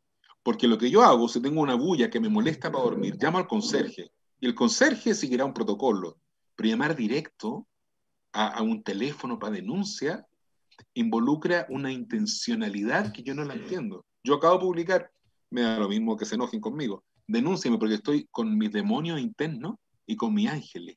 Aunque esté solo en la casa, paso el aforo, weón. O sea, estoy haciendo un carrete de la raja. Y canto y me da lo mismo, para que crean que hay una fiesta. Estoy solo mis demonios son más y mis ángeles son más. Porque yo encuentro que legitimar, fíjate que cuántas vidas sufrieron en tiempo de dictadura por los solonajes, porque si la vecina, mira, yo vivía en un barrio bien cuico y había un señor que todo el mundo odiaba porque le rompía la pelota a los cabros chicos. Era un imbécil. Entonces caía la pelota y el gallo, en vez de volverla, la rompía. Bueno, pero el tipo no era para denunciarlo de nada y lo pasaban denunciando por razones políticas como venganza por las pelotas. O sea, imagínate, extrapola eso más abajo, más arriba, como en la misma familia, que habían vendetas, que habían situaciones por herencia. El solonaje es, es último. No lo puedo creer que esté instalado como algo normal y hay gente que lo defiende. Yo en mi, mi Facebook tengo 65 mil personas y hay gente que defiende el solonaje. Es que debemos cuidarnos. Por lo mismo, por lo mismo, porque el día de mañana pueden denunciar a la señora por quizás qué cosa. ¿Me, mm. explico? Es muy grave eso. Es no es todavía en la, la, cultura de la desconfianza, lo mismo que hiciste tú, desde la dictadura hacia acá se generó estas divisiones en que uno empezó a ser más individualista y volver a retomar eso, reencantarse con eso, puede que tome mucho más tiempo, de la vida en comunidad, de compartir, conocer a tus vecinos, que quizás ahora en cuarentena, yo lo personal he conocido a más a mis vecinos, porque antes era una vida bastante más soy yo y em. uno sobrevive como puede porque está como instaurado eso desde mucho tiempo, como una cultura de preocúpate por ti, pela el ajo solo y arréglatela solo.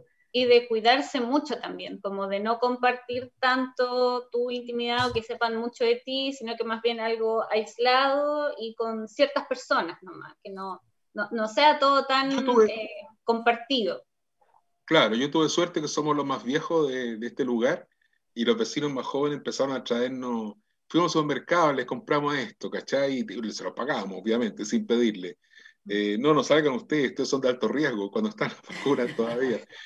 Me declararon alto riesgo y a mi señora y a mí nos cuidaban y yo les agradezco mucho, pero también tuve una pena muy grande que murió un amigo jazzista que hacía tocata justo al frente de mi casa, que en Esplanada, y él fue a una campaña y se contagió en la campaña. Y fue muy triste porque él estaba muerto recién su mujer estaba en la clínica y los hijos, los tres hijos, estaban en su casa y no se podía ingresar a la casa. Los vecinos tenían que dejar la comida afuera. Y los carabineros impedían el ingreso porque los tres estaban contagiados. Y los chicos se enteraron de la muerte de su padre, famoso, por la tele.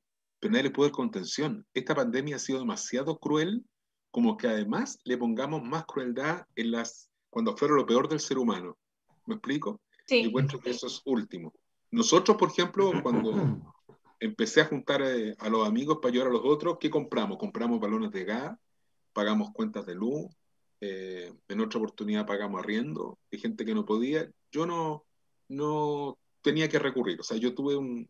Me da, me da lata decirlo, pero de verdad yo creo que eh, en la vida no es la única casa que tengo, se fue, la vendí muy barata, para eso estaba la casa, a lo mejor no para disfrutarla para viejo, vendrá algo mejor, yo confío mucho en la divina providencia, pero a veces me dan ganas de preguntarle a Dios, ya, pues, corta el tandeo, ¿cachai? O sea, ayuda, ¿no? A lo mejor la pandemia no es de Dios, pero será de Él aprender el valor. Yo no soy de ninguna religión confesional, fui bautizado católico, pero no estoy excomulgado por, por ser conviviente.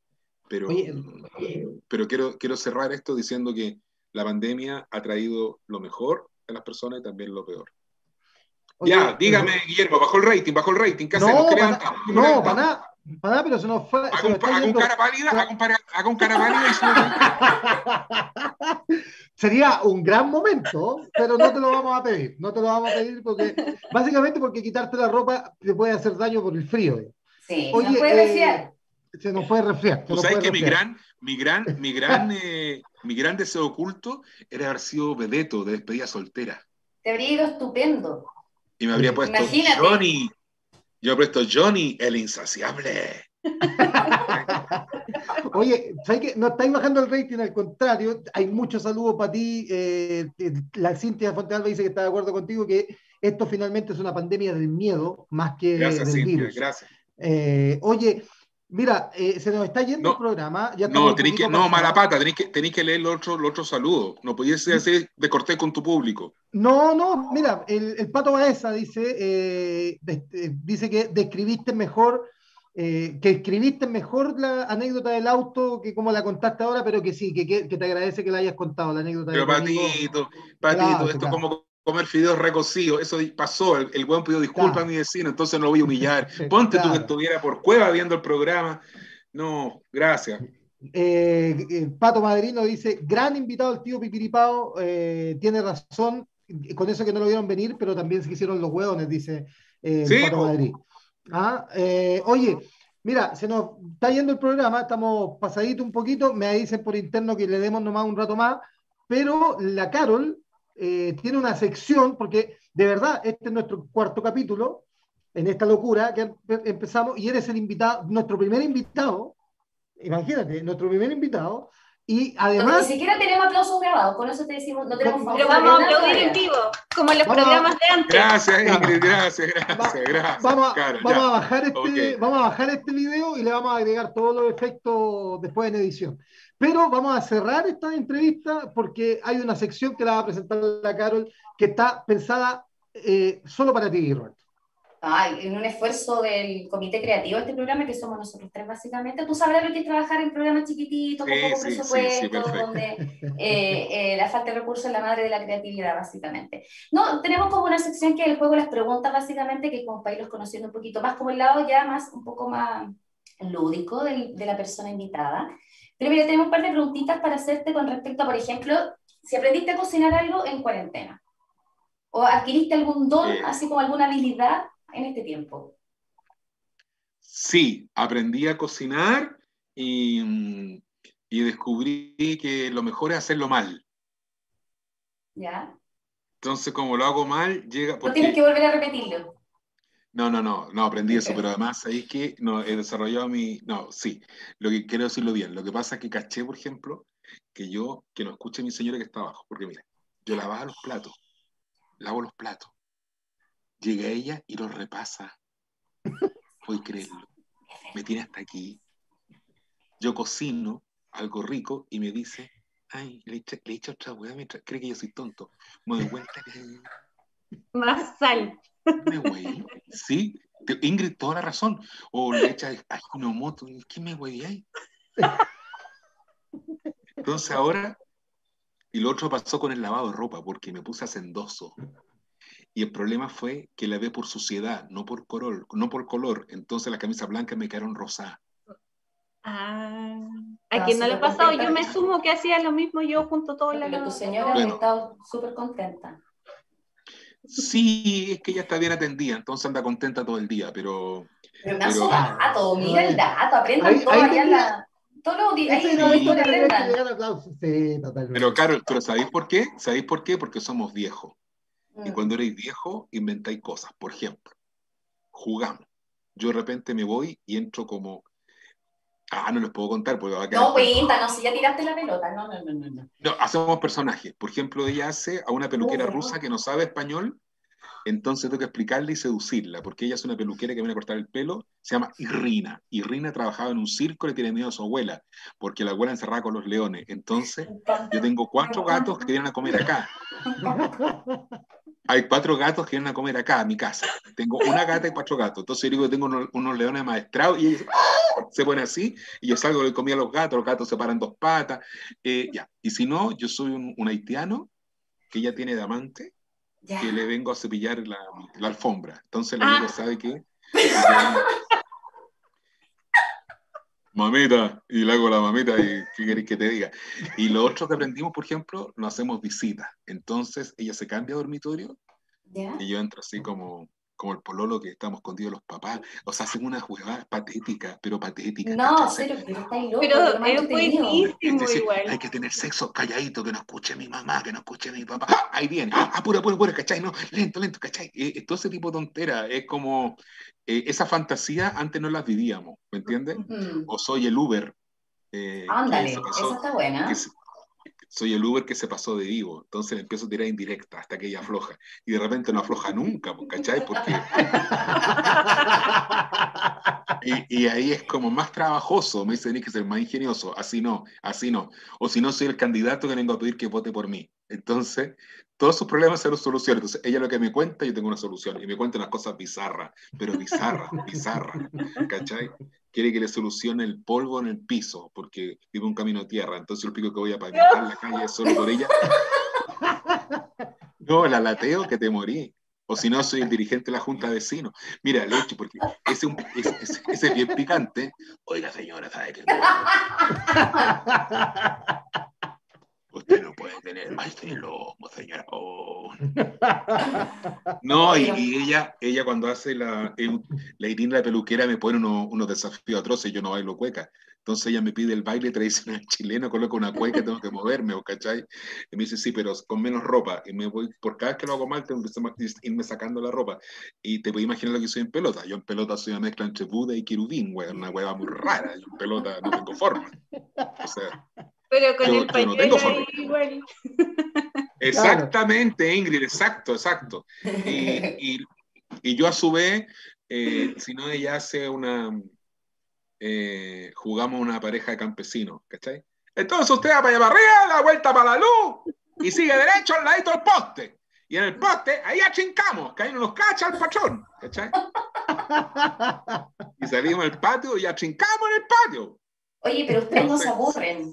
No hay ninguna posibilidad de aburrirse. No, porque cuando estáis viejo, te doy cuenta, querida amiga, de que en la pareja, si tú no te donas al otro, estáis frito. Mm. Cuando ella está enojada, eh, yo dejo que fluya su enojo, no le digo ni una hueá. Porque se le digo, el refrigerador, ella odia a los hombres. ¿Cómo que él? Decirle, la refrigerador, y ahí queda feliz. ¿Cachai? Es como. Porque, no, yo encuentro que, que, además tiene derecho a enojarse. Hoy día me trato mal incluso, entonces ya mañana se la cobro, le, hago le tengo un papelito, una multa. ah, se pasa multa. Sí, pues me sentí maltratado, así que mañana, se, espérate nomás, le voy a tocar hacer el desayuno, yo no me voy a parar a hacer el desayuno. O sea, hay como una dinámica que el humor, eh, porque el enamoramiento, cuando tú decías así, se te caen los chitecos, se te rompe el, elástico del calzoncillo, pasa. Pero lo que no pasa es la voluntad de quererse. Y nosotros queremos ser viejos choros, entonces ahora nos vamos a ir a otro campo porque queremos ser autosustentables, estamos medio cagados. Queremos tener gallinas, queremos tener mm. una cuestión solar, queremos sacar nosotros el agua. Estamos bien chiflados. y en esto se nos, y en esto no se rían, pero en esto se nos sumó la ex señora. Entonces, vamos a tener la casa nuestra y la casa oh. de la ex va a estar allá. Entonces, los niños cuando, cuando estemos viejos, cuando estemos viejos, los niños vienen a ver al papá y a la mamá, porque nos ven juntos, ¿cachai? es como... Y ella tiene... Y más viejo te podía equivocar de casa y a, apelar, a, apelar al Alzheimer y Zafai, digamos, a la edad. No, no, no, no, no, no, no, no, Esto se puede conseguir, esto se puede conseguir solo cuando no hay nada pendiente. Eh, te tiraste los platos por la cabeza. No, aparte que ella tiene su pareja también. Y, y si la pareja, eh, yo, yo le agradezco mucho, como es la pareja de ella, eh, con mis hijos. No pretende ser el papá, pero vive cerca y para mis hijos, mi ex señora trabajaba conmigo en teatro aquí en Santiago, trabajaba con nosotros, y de repente llegaba él y se lo iba a comer a su casa, bueno, y se nos pisa, que aunque sean hijos adultos, hay un cariño detrás que tú agradeces también. O sea, que tenéis que ensamblar la familia, no, no hay un agarrón entre medio, ni siquiera hay un doble sentido. No, es como tener una hermana. Yo sé que es muy difícil que la gente lo entienda eso, pero cuando hay tenido un buen matrimonio, pasáis por una muy mala separación y después te das cuenta que los hijos son para siempre. Y aunque mis hijos sean adultos, cuando nos ven juntos, eh, ha sido bueno. Pero ahora no es que vayamos a vivir juntos, porque nosotros vamos a veranear, vamos a vacacionar, todos juntos, porque los niños son los felices. Pero eh, es como ir con una hermana. O sea, no hay un tema sexual, no hay una tensión, no hay una talla, no hay, no hay nada. porque además las dos mujeres, las dos mujeres eh, mi señora y, ella, la mamá de mis hijos, eh, son gente extraordinaria. O sea, son de, otro, son de otro planeta, no son la mina típica.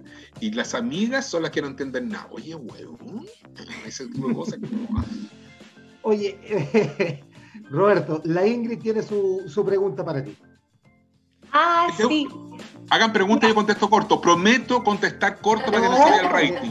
a, mí, que me gusta mucho la música, me gustaría saber como, cuáles son las canciones íconos de tu banda sonora de la vida. Les puedo contar algo, pero quedan aquí nomás. Por supuesto. Espero que mi señora esté durmiendo. Yo estoy enamorado de otra persona. Tengo un enamoramiento de una española que se llama Rosario Flores lo que tú me pongas de ella, me vuelvo loco, loco, loco. ella. Mira, ¿cómo será mi enamoramiento? Que yo no bajo la música, yo uso CD todavía. Y entonces lo que yo hago, voy a la calle Merced en Santiago, que hay una disquería, y traigo los discos de Madrid para no cagármela, porque creo que piratear la música es demasiado ordinario. Y me gusta ver sus fotos en la carátula, tengo todos los CD. Así que esa, esa música la tengo ahí, pero de punto fijo. Y en el auto tengo también una amiga que canta bolero, cuando ya de viejo me empezaron a gustar más, que es la Carmen Prieto, una cantante chilena. Mi hermano amaba a la Gloria Simonetti y me tocaba hacer muchos eventos con Gloria. Y para mí alucino con ella también. Ahí está Rosario, pero dime que no es linda. Pónmela, por favor, ponla de nuevo, ponla, que me excito, ponla, ponla, ponla, ponla Dios. Es maravillosa. Mira, ahí está. Tiene 60 años y tiene una energía, ella tiene una energía además en el escenario que hay que verla. Ella es total. Cuando baila. una energía. Sí, ¿no? Y antes me gustaba la Rita Lee, que es una rockera brasilera, cuando yo era chico, que usaba el pelo rojo. Y la Rita Lee, yo ahí me. Ahora, cuando leí la letra sin censura, Lanza Perfume, que aquí llegó censurada porque era dictadura, es fantástica la Rita Lee cuando ya la escuché sin censura porque aquí llegaban las versiones censuradas, como te digo. Y después me pasó con otra figura que yo nunca pensé. Yo estaba haciendo Happening con Ja y Jorge Pedereros me dice, oye, viene Elisa Minelli, pero no hay entrada. Y la Liliana Ross, que un gran amigo en, en me dice, me muero de gana de ver a la Elisa Minelli. Y yo me conseguí una entrada con Enrique Evans, pagadísimo. Y quedamos en la quinta fila viendo a la Elisa Minelli y mi vida se dividió en dos. Antes y después de ver a la Liza Minelli, quedé loco. Y cuando me dicen, y dijeron, ¿la queréis conocer? Y dije, no, ni cagando, no, porque tenía mucha expectativa. A mí fue una diosa. Te imaginé que, la, que, que entra a hablar con ella y el camarín, había un cóctel. Y yo me excusé y dije, no, me muero, me muero, me muero. No, si yo la conozco, se me, cae el suelo, no. Me encantó. Pero la Rosario, la Rita Lee, eh, y, y las chilenas te las nombré. Además, soy bien amigo de la que me encantó cuando ella empezaba. Eh, fíjate que yo actuaba ese día a las 7 de la tarde y llegamos a la Feria del Hogar, se llamaba, el recinto FISA. Y había una niña que ensayaba a las 3 de la tarde. Y ensayaba, y ensayaba, y ensayaba. Y era simpática, bonita, pero ensayaba mucho. Ella venía a las 9 de la noche. y llegaba a las 3, ¿cachai? Uno llegaba a las 5 a armar el, show de uno y está ocupando el escenario, que era la Miriam Hernández, que cuando la aprendí a conocer y escuchar su, su, valor, no me gusta mucho su... No todo su repertorio me gusta, quiero decir, como pasa con Rosario Flores, que todo lo encuentro que el repertorio del descueve. También debo reconocer que ahora de viejo eh, escuché unas, unas producciones en solitario de una española, la Uranga, la Maya Uranga, una gordita, y me mata. Siempre me gustan las minas. O sea, como, bueno, Cat Steven de mi época, la típica, ¿no es cierto? El Queen, todo, es, todo lo gringo, todo lo anglo, pero lo dejo afuera. Y, no, yo reconozco que soy bien fome a lo mejor en lo musical. Y, y en la música infantil recomiendo a todo el mundo buscar cualquier CD que sea de Vittorio Sintolesi, que es música chilena para niños, las Mazapán para los más chiquititos, Fernando González, que es el autor de la canción de Pipiripao, fue autor de los mejores éxitos del Grupo Congreso. La música infantil de ellos es espectacular, me gusta mucho. No le estoy pasando aviso a nadie, el Grupo Zapallo. Oye, pero buenísimo, yo no me acordaba de esa canción Lanza Perfume y sí, pues yo la escuchaba a caleta, la encontraba alucinante. Es que trata de escucharla en YouTube sin censura. Ya. es, eh, eh, es, eh, ella es, ella lanza perfume se refiere a la época del éxtasis, entonces como bien bonito la metáfora, porque la Rita Lee era súper reventada, la echaron del grupo Los Mutantes por indisciplinada, pues entonces tiene toda una historia muy power ella.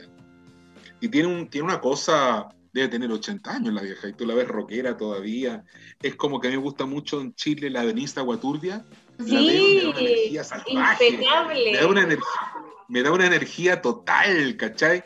Y mi gran amiga Cecilia, la incomparable, tengo hartas fotos con ella. La Cecilia, hasta sentada haciendo su show, sentada la última vez que la vi, había tenido un, accidente vascular y sabes quién, la está impecable. Si el único pecado de toda esa figura nació en Chile, que en Chile a la gente grande la jubilamos ante en Argentina, la Mercedes Sosa murió siendo ídola.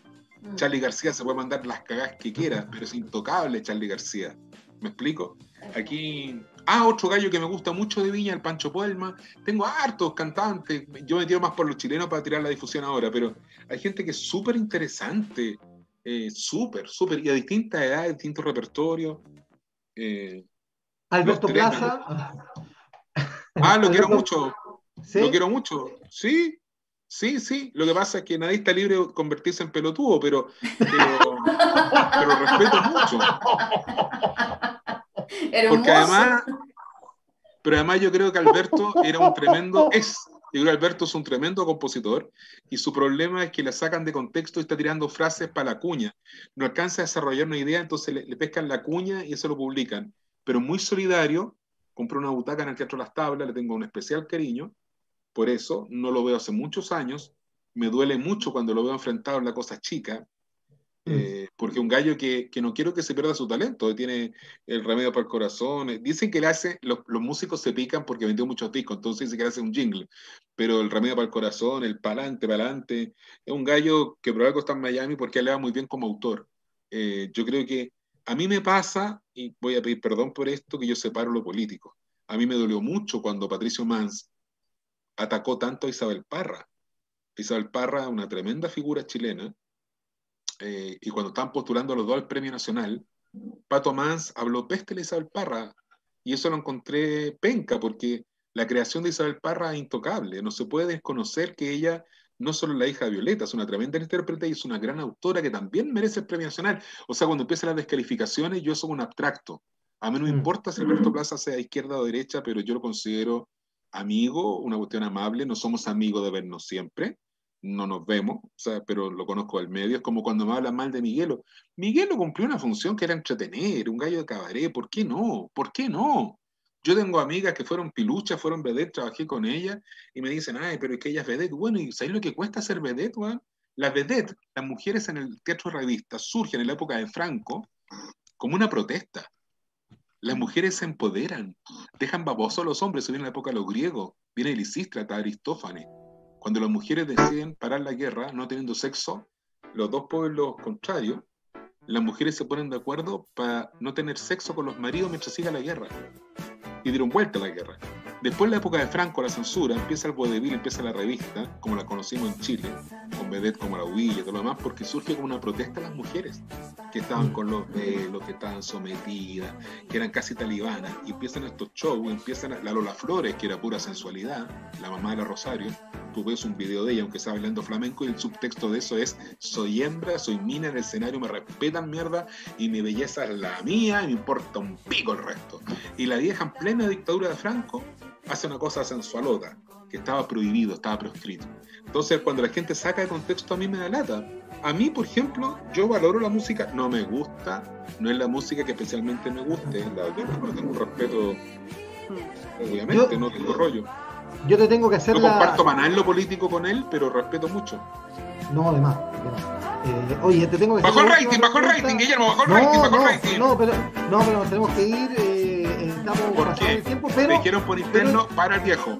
Te dijeron, para No, no, viejo, no. está con azúcar alta. No, Te dijeron eso. No, no, no, no, para nada. Le subió el azúcar, le subió el azúcar. Te tengo que hacer la última señora, tu pregunta. señora llamó por interno para decir que ya te queda Sí. hacer pipí. Sí, sí, es verdad. Oye, no, te tengo que hacer Le invitamos a mi la cama. Vamos pregunta, a la cama. mi pregunta. ¿Tangananica o tangananá? No te entendí el concepto. Conozco la canción, Sí, pero no, no, enten- no- te, te quiero preguntar, en el fondo, ¿qué opináis de la, de la televisión infantil actual? El, el No último existe, referente. El último Oye, la pregunta fue 31 tonta que hiciste, Guillermo, tan inteligente. No, no, tan pero- inteligente. No hay televisión infantil, Guillermo. No, pero- hay, hay en el cable. el último cable gran llega. referente fue 31 minutos, ¿o ¿no? Ah, no, pero 31 minutos. Eh, yo tengo mi opinión al respecto de eso. Muy creativo, pero eh, es por una estética adulta. Y lo que me dolió mucho de 31 minutos es que el canal no lo apoyó en nada. Ellos sacaron fondo Consejo Televisión, Televisión Nacional se subió arriba del carro, la música es estupenda, la creación es estupenda, es un programa formidable, pero no tuvo un canal atrás que lo apoyara. Lo tiraron un- un horario de mierda. El sábado en la mañana le iba pésimo, el viernes en la noche fue la primera temporada, nunca más de un horario estelar. A mí me gustaba 31 minutos, me gustaba, me gustaba mucho. Pero sí, creo que, creo que lo que va a trascender es la música, pero es otro formato. Lo, tenés que tener claro que lo infantil nosotros no competimos. El rosso no tipo propuesta, el cachureo era otra, mazapán era otra, bochinchero otra, pipipao era otra. Para nosotros el drama, ¿sabéis cuál era? Cuando cada uno de nosotros hacía eventos en vivo. Para la fiesta de Navidad todas las empresas nos contrataban. Entonces lo peor que nos podía pasar es que nos dijeran, vamos a ir a Fantasilandia. Este año vamos a contratar show infantil, eso nos cagaba. Entonces se me decían, yo fui un año a una empresa, yo sabía que después tenía que venir otro. Entonces me decían, oye, ¿qué tal el show de ping-pong? Sensacional. ¿Qué tal el show de la pucherito? Pero maravilloso. Porque entre nosotros no competíamos, al menos en mi punto de vista, yo nunca competí. No, el, que, el que quería cachureo, al año siguiente tenía que llevar el show de Roberto Nicolini. Yo no usaba la marca Pipiripao en vivo. Entonces, tenía que llevar el show mío. O sea, no tuve problema. Sí. Tú, en el fondo, eh, me decís que 31 minutos no es 100% infantil. ¿Cuál fue el último programa infantil 100% en la televisión chilena para ti? No, yo creo que 31 minutos sí lo era. Sí lo era y me parece bien, bien. Yo no, yo creo que lo último infantil que se hizo fue lo que hicimos con los títeres, en, que tampoco nos apoyó el canal, nos tiraron a las 6 de la mañana con Pipiri City, no sé si estará en YouTube todavía, que una suela de títeres. Eso eran códigos infantiles, pero 31 minutos sí era infantil. Yo creo que 31 minutos, no quiero ser mal interpretado, era más bien familiar, era como Candy Candy, eh, pero lo dieron, el canal no los apoyó. O sea, yo creo que 31 minutos todavía debiera estar al aire. Es muy bueno el producto, pero tampoco es la panacea, tampoco decir, oh, la soberbia es lo último, la última chupa del mate. No, con ninguno de nosotros última chupa del mate. Hay muchas soluciones creativas. Seguramente 31 minutos también habría evolucionado. Y me da mucha pena que el canal no los apoyó. Lo llevó al Festival de Viña por la música. Funcionó sensacional. Pero yo llevo al Capitán Memo haciendo las canciones de los hover, de, de- de los dibujos animados, y también Sí. dejamos las cobas. po, Lo Porque hay en vivo acá en Santiago en un momento y fue alucinante. En una y oye. fue la locura, una locura. No, y te morir lo que es él, yo lo, lo quiero mucho y somos muy amigos. Nos ha tocado muchas veces actuar juntos. Él me dice, me acompañáis y yo voy con él a donde sea. No lo puedo acompañar a Serena, que tenía un concierto sinfónico y me habría gustado ir a acompañarlo. No, el capitán Memo dejaría las cobas a la Quinta Vergara. Yo creo que no hay, no hay un parámetro así como de programa infantil que uno dijera fue como el último infantil. No, no lo tengo tan registrado. Creo que la Pucherito hizo cosas muy interesantes en el UCB hizo una cosa que se llama Plaza de Colores, que era bien bueno. Después nosotros hicimos Pipiricity, que era una ciudad de títere, eh, que era muy entretenida, que yo, yo era un alcalde muy corrupto. Tenía mucho humor y era muy divertido y lo veía también un público familiar. Pero a las 6 de la mañana, ¿quién no iba a ver? O sea, el canal tenía que venderlo barato y para venderlo barato no tenían que hacer rating. Entonces nos tiraron un horario de mierda. Tú puedes querer un programa infantil a las 6 de la mañana. Pues supone que a esa hora se levantaban los niños. Entonces era una mentira. Pero bueno. ¿Volvería a la tele? ¿Perdón? ¿Volvería a la tele? ¿A qué? No sé, te pregunto, si, hubiese un ¿qué proyecto te seduciría para volver a la tele? Uy, qué rara tu pregunta. Eh, Late lo hace cualquiera hoy día, ¿no es cierto? Está, muy trillado, que era un género que me interesaba mucho. Yo creo que una, una sitcom me gustaría mucho, actuar una sitcom, eh, una comedia, pero también son puros formatos, el casado con hijo formato, eh, todo lo que hacen en formato, vienen de afuera. a mí me aburre mucho, yo hice cosas muy chiquititas en los 80 en teleseries y no, no, yo soy muy inquieto, entonces no, no resisto eso de estar en los sets esperando para grabar.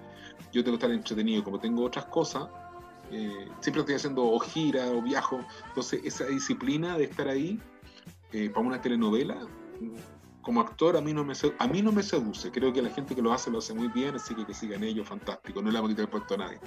Pero en televisión hoy día no hay nada que hacer porque la televisión infantil está proscrita, no existe.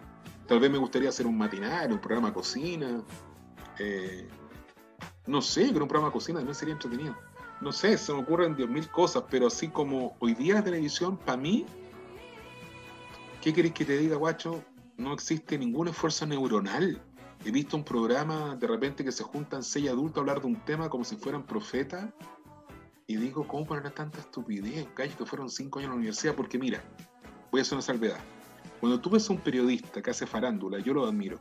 Porque el periodista que hace farándula tiene que investigar del personaje, investigar de la prostituta, investigar de, o de la modelo, o investigar del futbolista, o investigar del animador. Un gallo que se prepara. El editor le da el tema.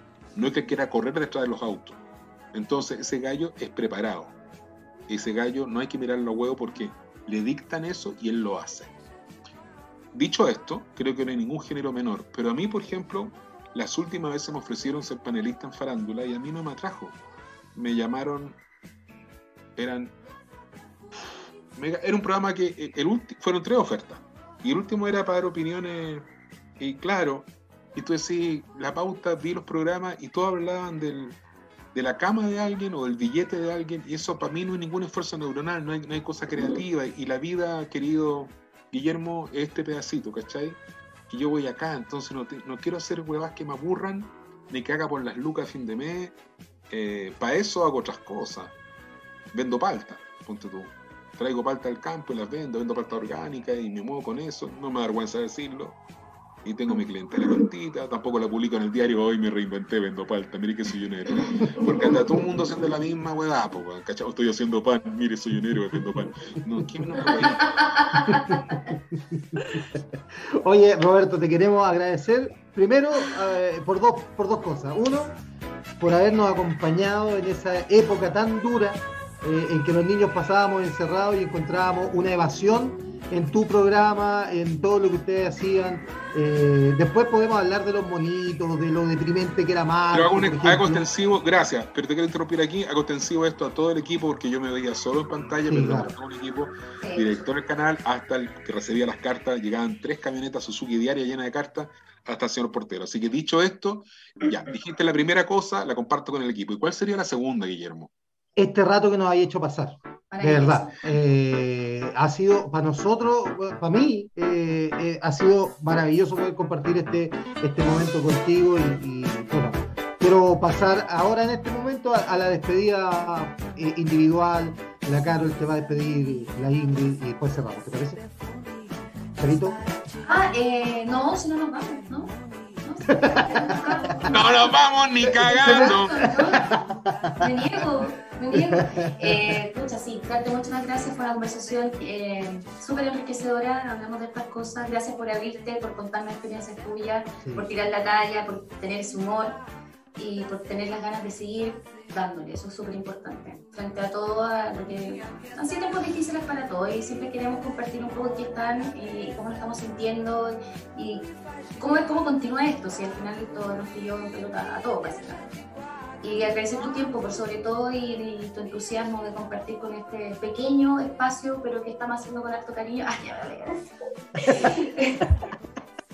Eh, a mí en lo personal es como, sí, muy, muy similar a lo que dice eh, Guillermo, que es como crecer, que te acompañen, perfecto, y creo que todos los que estamos compartiendo hoy día es el pan con mortadela, la leche de un hilo y pipiripao. Es eso lo que nos identifica a nosotros, por lo menos desde que somos niños. Y yo crecí con eso y no lo cambio ni por el Nickelodeon, ni por el Cartoon Network, no lo cambio por la Pepa, no lo cambio por nada.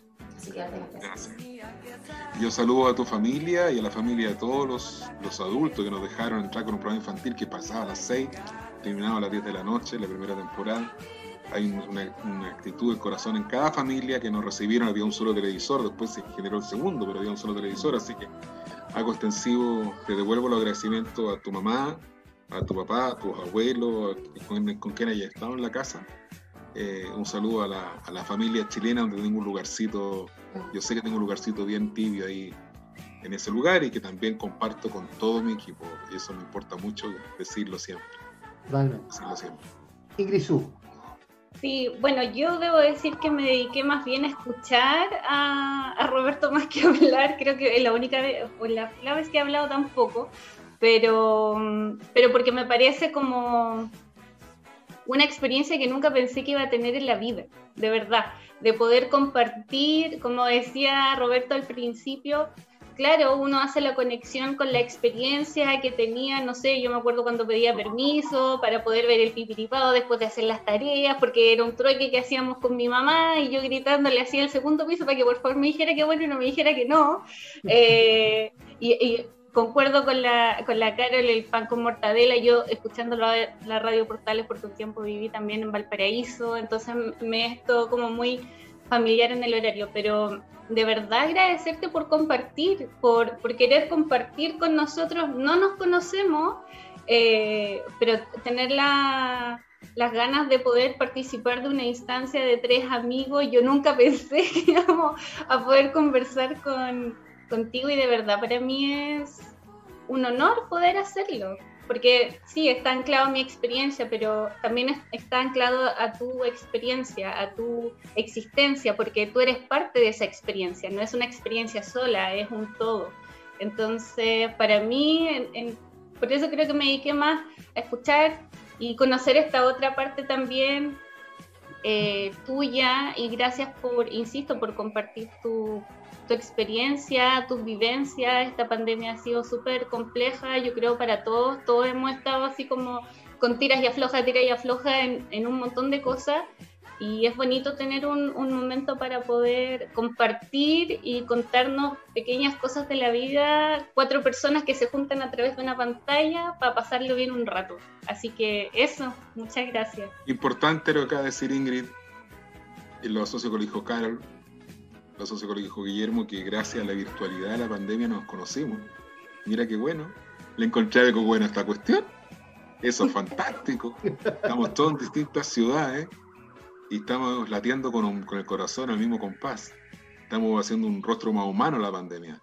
Yo no doy entrevista porque ya me aburre eh, ir a la queja, ¿no? A mí cuando me han llamado así por los teatros, yo estuve en la red de sala de teatro directiva y ahora soy presidente de la Fundación Sidarte, del Sindicato de Actores, la Fundación, y no, no quiero asociarme con lo negativo porque hay mucha gente pasándolo muy mal. Mucho profesor que llegó a marzo no le renovan el contrato, otros lo tienen cuestionado porque hacen clases virtuales. Hay gente pasándolo, los gente de salud trabaja con turnos más largos, pero como son empleados municipales no quieren eh, demostrar que están cansados porque están evaluando siempre, están sobreexpuestos. El señor de la micro está agobiado, el que maneja el Transantiago, o sea, la señora que me vende las la bebidas light, que me traía Pepsi Light para mí, porque vendía pura Coca-Cola, eh, ella tenía tres coleros en, en, la calle, ¿no? Y ahora trabaja una sola. Me dijo, yo antes daba trabajo a tres familias, ahora tengo menos gente que circula, o sea, hay gente pasándolo realmente mal. Agradezco también a Laurencio, mi querido amigo y alumno, de la Escuela de Periodismo de la Católica cuando hice clases, que fue el que dio el pase aquí, el pase de gol con Guillermo Castro, la usó sí. un gran periodista, que si no, no te pesco, Guillermo, no, no por ti, sino que tengo, tengo tanta pena que no quiero que se me note. Y con ustedes eh, he podido fluir porque caché en la mirada de cada uno algo que ojalá que nunca pierdan, aunque sea a través de la pantalla, aunque sea más allá de los lentes de la, de la Ingrid, eh, pero viendo a Guillermo, viendo a Carol, hay una cosa en la mirada de ustedes que me hizo confiar. Eh, no sé la gente que nos está sintonizando, pero lo que les quiero decir que cuando alguien es mala persona, uno lo percibe y corta la entrevista ligerito, ¿cachai? Contestáis con puros monosílabos. Sí, no, ya, mm, claro, sí, ok, ya, listo. Y eso. Y y agradecerle a Patricio que trajo, la recuerdo, la camioneta, lamento no hacerse un estándar, porque no es un estándar, me pasó de verdad la hueva. Está superado, está superado, pero gracias por haberlo recordado. Mira qué lindo que él, lo haya atesorado ahí como, como, una cosa que leyó y que le, pareció bien. Eh, solamente dar las gracias, no sé quién está en el control interno cuando sí me dan órdenes, eh, como si fuera Dios que te habla. Yo creo que tienes un director ahí que está potente. El gran pelado Arellano. Jorge gracias al, Yo no puedo hablar mucho de pelado porque, ¿cachai? Que... Pero no importa pelado Orellano, no importa. Lo que falta en la azotea sobra en el sótano, sobra en el sótano. Aún tenemos pelo, ciudadano, ¿no, güey? No me he pelechado a todas partes, no. Oye. doy las gracias de nuevo de esta instancia, estamos vivos. Ojalá que sigamos así y que ya nos conoceremos en persona si que amerita el lugar, pero si que no es así, si no nos vemos nunca más en la vida, eh, ha sido muy agradable haber compartido este fragmento de vida. Yo ahora valoro cada minuto, tengo amigos muertos, este año ha sido muy duro, seguramente tenía enfermedades preexistentes, como dicen, que no es solamente el COVID, no tengo idea, pero a mí me ha golpeado muy duro, muy duro. Acabo de perder hace muy poco a una gran amiga, que era mi mejor amiga, en mi mejor amiga la velamos en nuestro teatro, en las tablas, pues están cerradas la iglesia. Y dedicar el teatro a velar a una amiga era fuerte porque es como cerrar un, un círculo, ¿no? Eh, en un teatro, imagínate. Qué hermoso, ella era actriz. Y después de la semana me tocó la muerte de la persona que fue como mi mamá en teatro, que es una gran actriz que me adoptó cuando mi madre murió. Y me sentó su camarín, y cuando te una actriz mayor al camarín, como que te van a retar. Y me dijo, vengo a certificar que soy tu madre por adopción después de cinco obras que he sido tu madre en teatro. Y se me fue también, se me fue junto.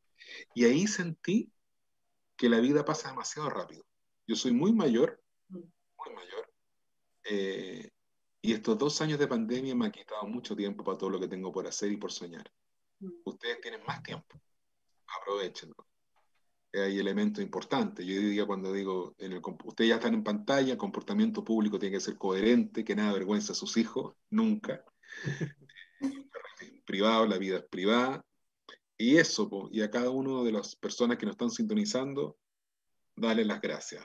Y, y eso, aquí el pelado se volvió loco, me alargué demasiado, ya me odia ese pelado, estoy sintiendo los cuchillazos. Está caminando de espaldas en este momento. en realidad Iba a decir una grosería, pero no la voy a decir porque es un garabato que inventé. Nos gustan los garabatos, sobre todo si son nuevos, así que no hay problema. Sí, y claro. La otra vez me dijeron, ¿cómo estáis, Roberto? yo dije, guanico. Entre las uñas y el pico. Entonces cuando te pregunten, ¿cómo estáis, guanico? Guanico. Así que, querido, el Abrellano, perdona, estaba guanico, así que aproveché para mejorarme. Me subió el azúcar, ha sido muy sanador estar con ustedes. Esto, ojalá que no quede en YouTube para que la gente después no diga, oye, este weón las cagó. Va a quedar, ¿ah? Te lo aviso al tiro. El guanico va a ser eh, viralizable en breve. Ya lo están viralizando, ya están cortando este video y lo están viralizando. Oye, con este neologismo aportado por el gran Roberto Nicolini, cerramos este capítulo express, este capítulo largo. Muchas gracias. De, mala lengua. Roberto, no te desconectes todavía. Nosotros cerramos acá, lo dejamos hasta acá. Recuerden que próximamente vamos a estar eh, con el audio en Spotify. Muchas gracias por haber estado ahí. Cuando quedan dos minutos para las 12 de la noche, lo cerramos aquí. Gracias, chao. Gracias, chao.